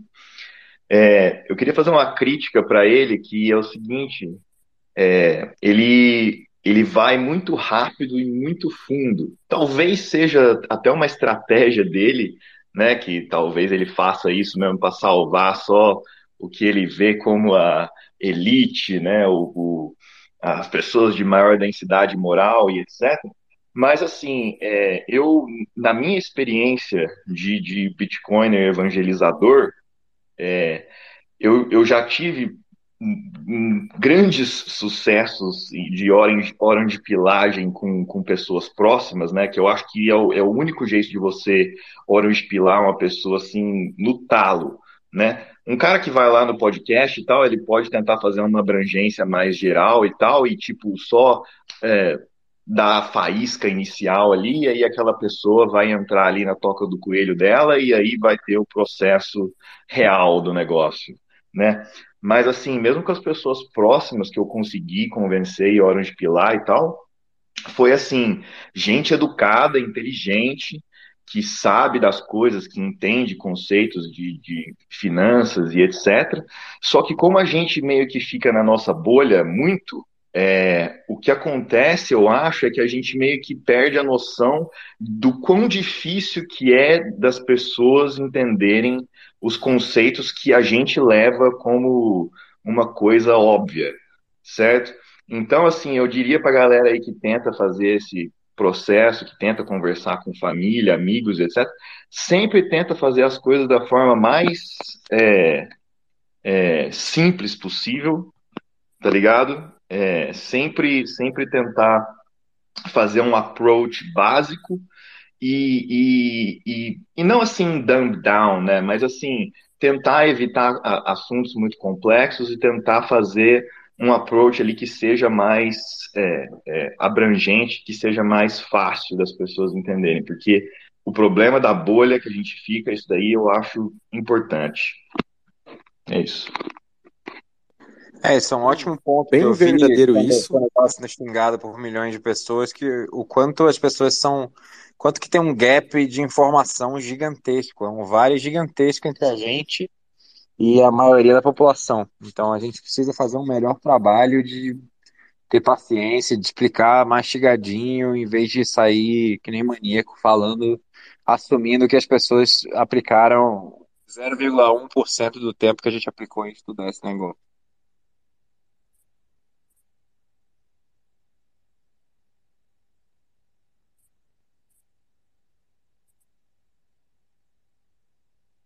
Eu acho que o problema maior do pessoal é a autocustódia. O pessoal não quer ter responsabilidade. Esse que é o problema. É isso mesmo, é, a gente vê até, cara, a discussão que a gente fala muito, né? Tiver a humanidade tá bifurcando, né? Você abre ali LinkedIn, você abre rede social, você vê uma galera que quer, assim, ter o mínimo possível de responsabilidade sobre qualquer coisa da vida, né, cara? As pessoas estão completamente jogando toda o destino dela na mão de algum político, na mão de governo. Então, quando a gente só de falar de, de autocustódia já é um negócio assim assustador para 90% da população. Você ser o responsável por guardar o seu patrimônio e se acontecer algum problema, você perde tudo. É, até um negócio que a gente já falou aqui algumas vezes. É complicado mesmo. É, é muito difícil a gente achar um, uma maneira clara de fechar esse gap, né? De você conseguir passar a mensagem para as pessoas. O legal do É, Renato é isso, problema, ele dá, o problema não é entender um o Bitcoin. extensivo. O problema não é entender o Bitcoin, o problema é- das pessoas é autocustódia. Eu sempre esbarro nesse problema. Entender o Bitcoin, eu faço, eu consigo fazer entender, consigo explicar, a galera entende e tal, só que, ah, mas eu deixo onde? Qual banco eu deixo isso aí? A hora que Acho que ele caiu. Então, deixa eu dar um relato que eu acho que tem. Já, se quiser entender, já é uma grande vitória. Ah, quando teve a queda da SVB, eu entrei numa sala que o padrinho que está aqui estava, e, e aí ele falou: Ah, o banco quebrou, tem um especialista aqui e tal. E aí ele me chamou na sala, eu, eu entrei, eu ganhei o microfone e comecei a falar do sistema Fiat, dos juros que sobe, o valor do bonde cai, aí reserva fracionária. E aí, naturalmente, foi pro Bitcoin, né? E aí nisso eu comecei a ver a diferença da mentalidade da nossa bolha pro pessoal que não faz ideia do que é o Bitcoin. E tem muitos conceitos básicos equivocados, assim. Eles confundem Bitcoin com, com o prejuízo do Palmeiras, lá da, da, da, da shitcoin do Palmeiras, dos jogadores. Eles confundem Bitcoin com fraude, pirâmide, ele sabe? Eles não têm conhecimento nenhum, só que tem muita arrogância de sair falando como se fosse verdades e ele não quer nem mudar de ideia. E aí, tá fazer um- uma, uma saudação honrosa aqui pro Mike e é, o Padrim, que já falei, né? E o John também. E aí a gente começou a entrar em vários spaces de, de NPC, seja patriota, seja. Assim, NPC, né? Patriota, o pessoal do Bolsonaro, o pessoal dos globalistas, o pessoal. E, e o pessoal não entende que a única solução é o, Bitcoin, que se é que vai dar certo, né? Mas eles entendem o problema, entendem o colapso do mundo, entendem a agenda. Engraçado que eles não entendem isso. Aí tem esse movimento de tentar entender, e é difícil explicar. É difícil. É, tem muito preconceito pré-formado e não está disposto a ouvir. E aí, nesse, nesse interagindo com isso, eu- estou mudando minha, minha rotina para quem perguntar, eu tenho toda a atenção, mas se não perguntou, né, não, não quer saber, né? É, exato, por isso que eu falei que o lance do, do, do- o approach do Renato podia ser um pouquinho diferente ali, de fazer um lance mais básico para dar aquela faísca, né? Porque eu, eu- é isso aí mesmo, não tem como a- o cara que já tá já afundado, no, no- já tem uma overdose de Fiat na cabeça, o cara não vai conseguir se salvar, infelizmente, né? Mas assim, para a galera que tem ali, você tem que saber, saber como só dar o início, entendeu? Por exemplo, eu tenho um, te- teve um amigo meu, cara, que eu juro, amigo meu de infância, eu conheço o cara desde quando eu tinha 13 anos de idade, certo? Quando eu tinha 25, 26, eu comecei a falar de Bitcoin para ele e tal, certo? E, e não entrava, cara, de jeito nenhum. E aí aconteceram algumas coisas na vida dele que ele mudou como pessoa, ele se tornou realmente uma pessoa melhor, certo? E, e aí depois, quando eu tinha 30 e poucos anos, que ele começou a entender o Bitcoin e hoje ele trabalha para Blockstream, entendeu? Ele troca ideia com o Adam Beck. Aí sim, isso é uma história boa de superação. Salvou uma alma, hein, Bruno? Isso é mérito, hein? Ah, isso aí, cara. Eu tô sempre, eu tô sempre tentando salvar alguém. Mas assim, a nossa bolha é. Cada um tem um papel diferente. Eu acho que o Renato, ele vai lá e choca. Tem gente que é muito, muito amistosa e fala coisas simples, o básico, com muita qualidade, que nem um padrinho, assim. E, e cada um no seu jeito, do jeito que é, eu acho que pode contribuir nesse enxame de vespas cibernéticas, como o Michael Saylor fala, né? É, o que, o que importa ali é plantar, né, a sementinha. Se o cara realmente está interessado, ele vai atrás, vai pesquisar, vai ter muito material e aí ele vai aprender.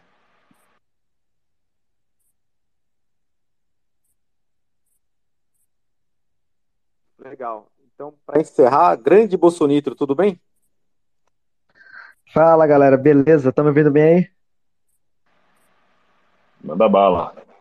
Bom, primeiramente parabenizar aí todos aí por esses spaces, né? Escuto aí quase semana, top demais. E mano, voltando aqui na questão dos imóveis aí, é... uma vez, esses dias eu comentei sobre esse assunto, o Renato Trejetão falou para mim que, pelos dados do censo de 2022, é, provavelmente o pico de população vai ser muito antes do que se previa. Eu estava dando uma olhada no site da populationpyramid.net, que é de onde o Rio Trejetão já postou alguns prints nos artigos dele, e lá consta, né, as projeções, que 2022 teria 215 milhões de brasileiros. Só que pelo censo atual, tem 207 milhões, né? Era previsto 215 milhões, são 207. Tem 7 milhões e 500 mil a menos. Então é aquela coisa, né? Quem apostar em imóvel, como o próprio tradutor falou no Monarch, quem apostar em imóveis como investimento vai ter um destino terrível.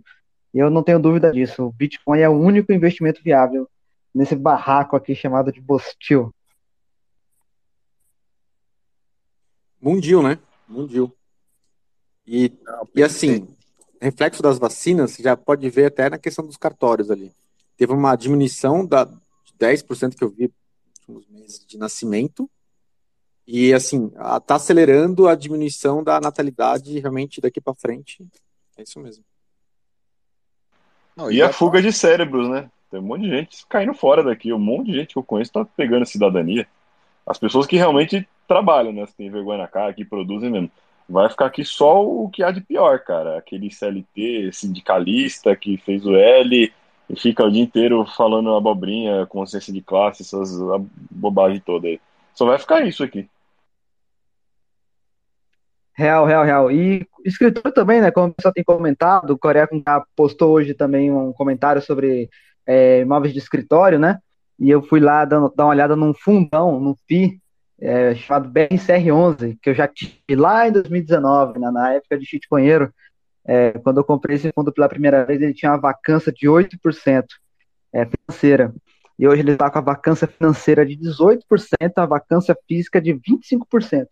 Então, é um fundo bilionário com 25% é, dos imóveis vagos e que perdeu 700 milhões de valor de mercado de 2019 para cá. Mano, o cara para investir num FII comercial, ele tem que estar tá muito loucão nas ideias, né?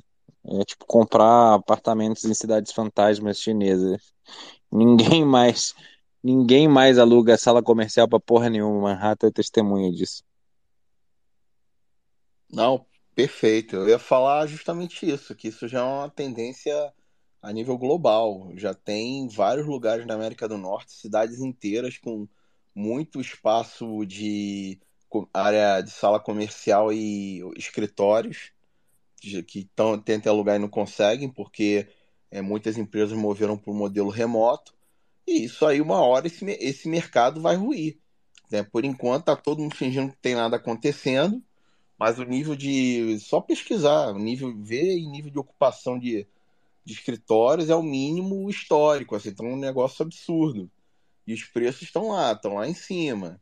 Né? Então isso aí é, é, já existe é, algumas jurisprudências que já tem indicativo de bolha. Aqui no Canadá tem duas cidades que tem tipo tá nível bolha, sabe? Em outros lugares dos Estados Unidos, em Hong Kong também. Então assim, vamos ver até quando isso aí vai vai vai, vai acontecer, né?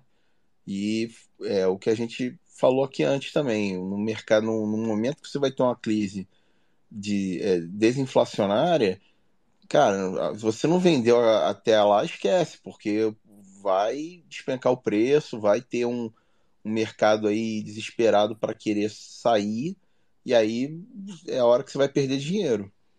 Mas enfim, tem quem ainda não comprou, é a hora de comprar Bitcoin agora. É isso aí, pessoal. A gente já está encerrando aqui o, o, nosso tempo e o Jaraguá está com um problema aqui no Space que ele não está ouvindo nem o que o Goiás está falando, nem o que o Manhattan está falando. Então já está uma zona aqui no, Vai nos cair bastidores. de novo. É, só falta. Mas aí a gente já, já bateu o papo, então a gente encerra agora. Já vou me despedindo aqui. É, agradecer aí pela audiência. É, o papo hoje foi muito bom, como sempre, né? E semana que vem tamo junto aí, mais uma pauta. É isso aí, pessoal. Boa semana aí pra todo mundo. Falou, já tô dormindo aqui em frente ao celular porque acordo às 5 da manhã para tentar tancar o bostil e acumular essa tocha. Até semana que vem e espero que nunca mais no meu celular para não cair. Um abraço. Pessoal, um abraço e agradecer a todos aí que fizeram aí, participaram do nosso papo hoje. Todo mundo que está sempre aí firme e forte escutando a gente, Ralph, Night, Saulo. Cara, vocês são 10. Obrigado aí para quem não conseguiu participar hoje. Semana que vem estamos aí de novo. Tá? Um abraço aí a todos. Valeu, pessoal.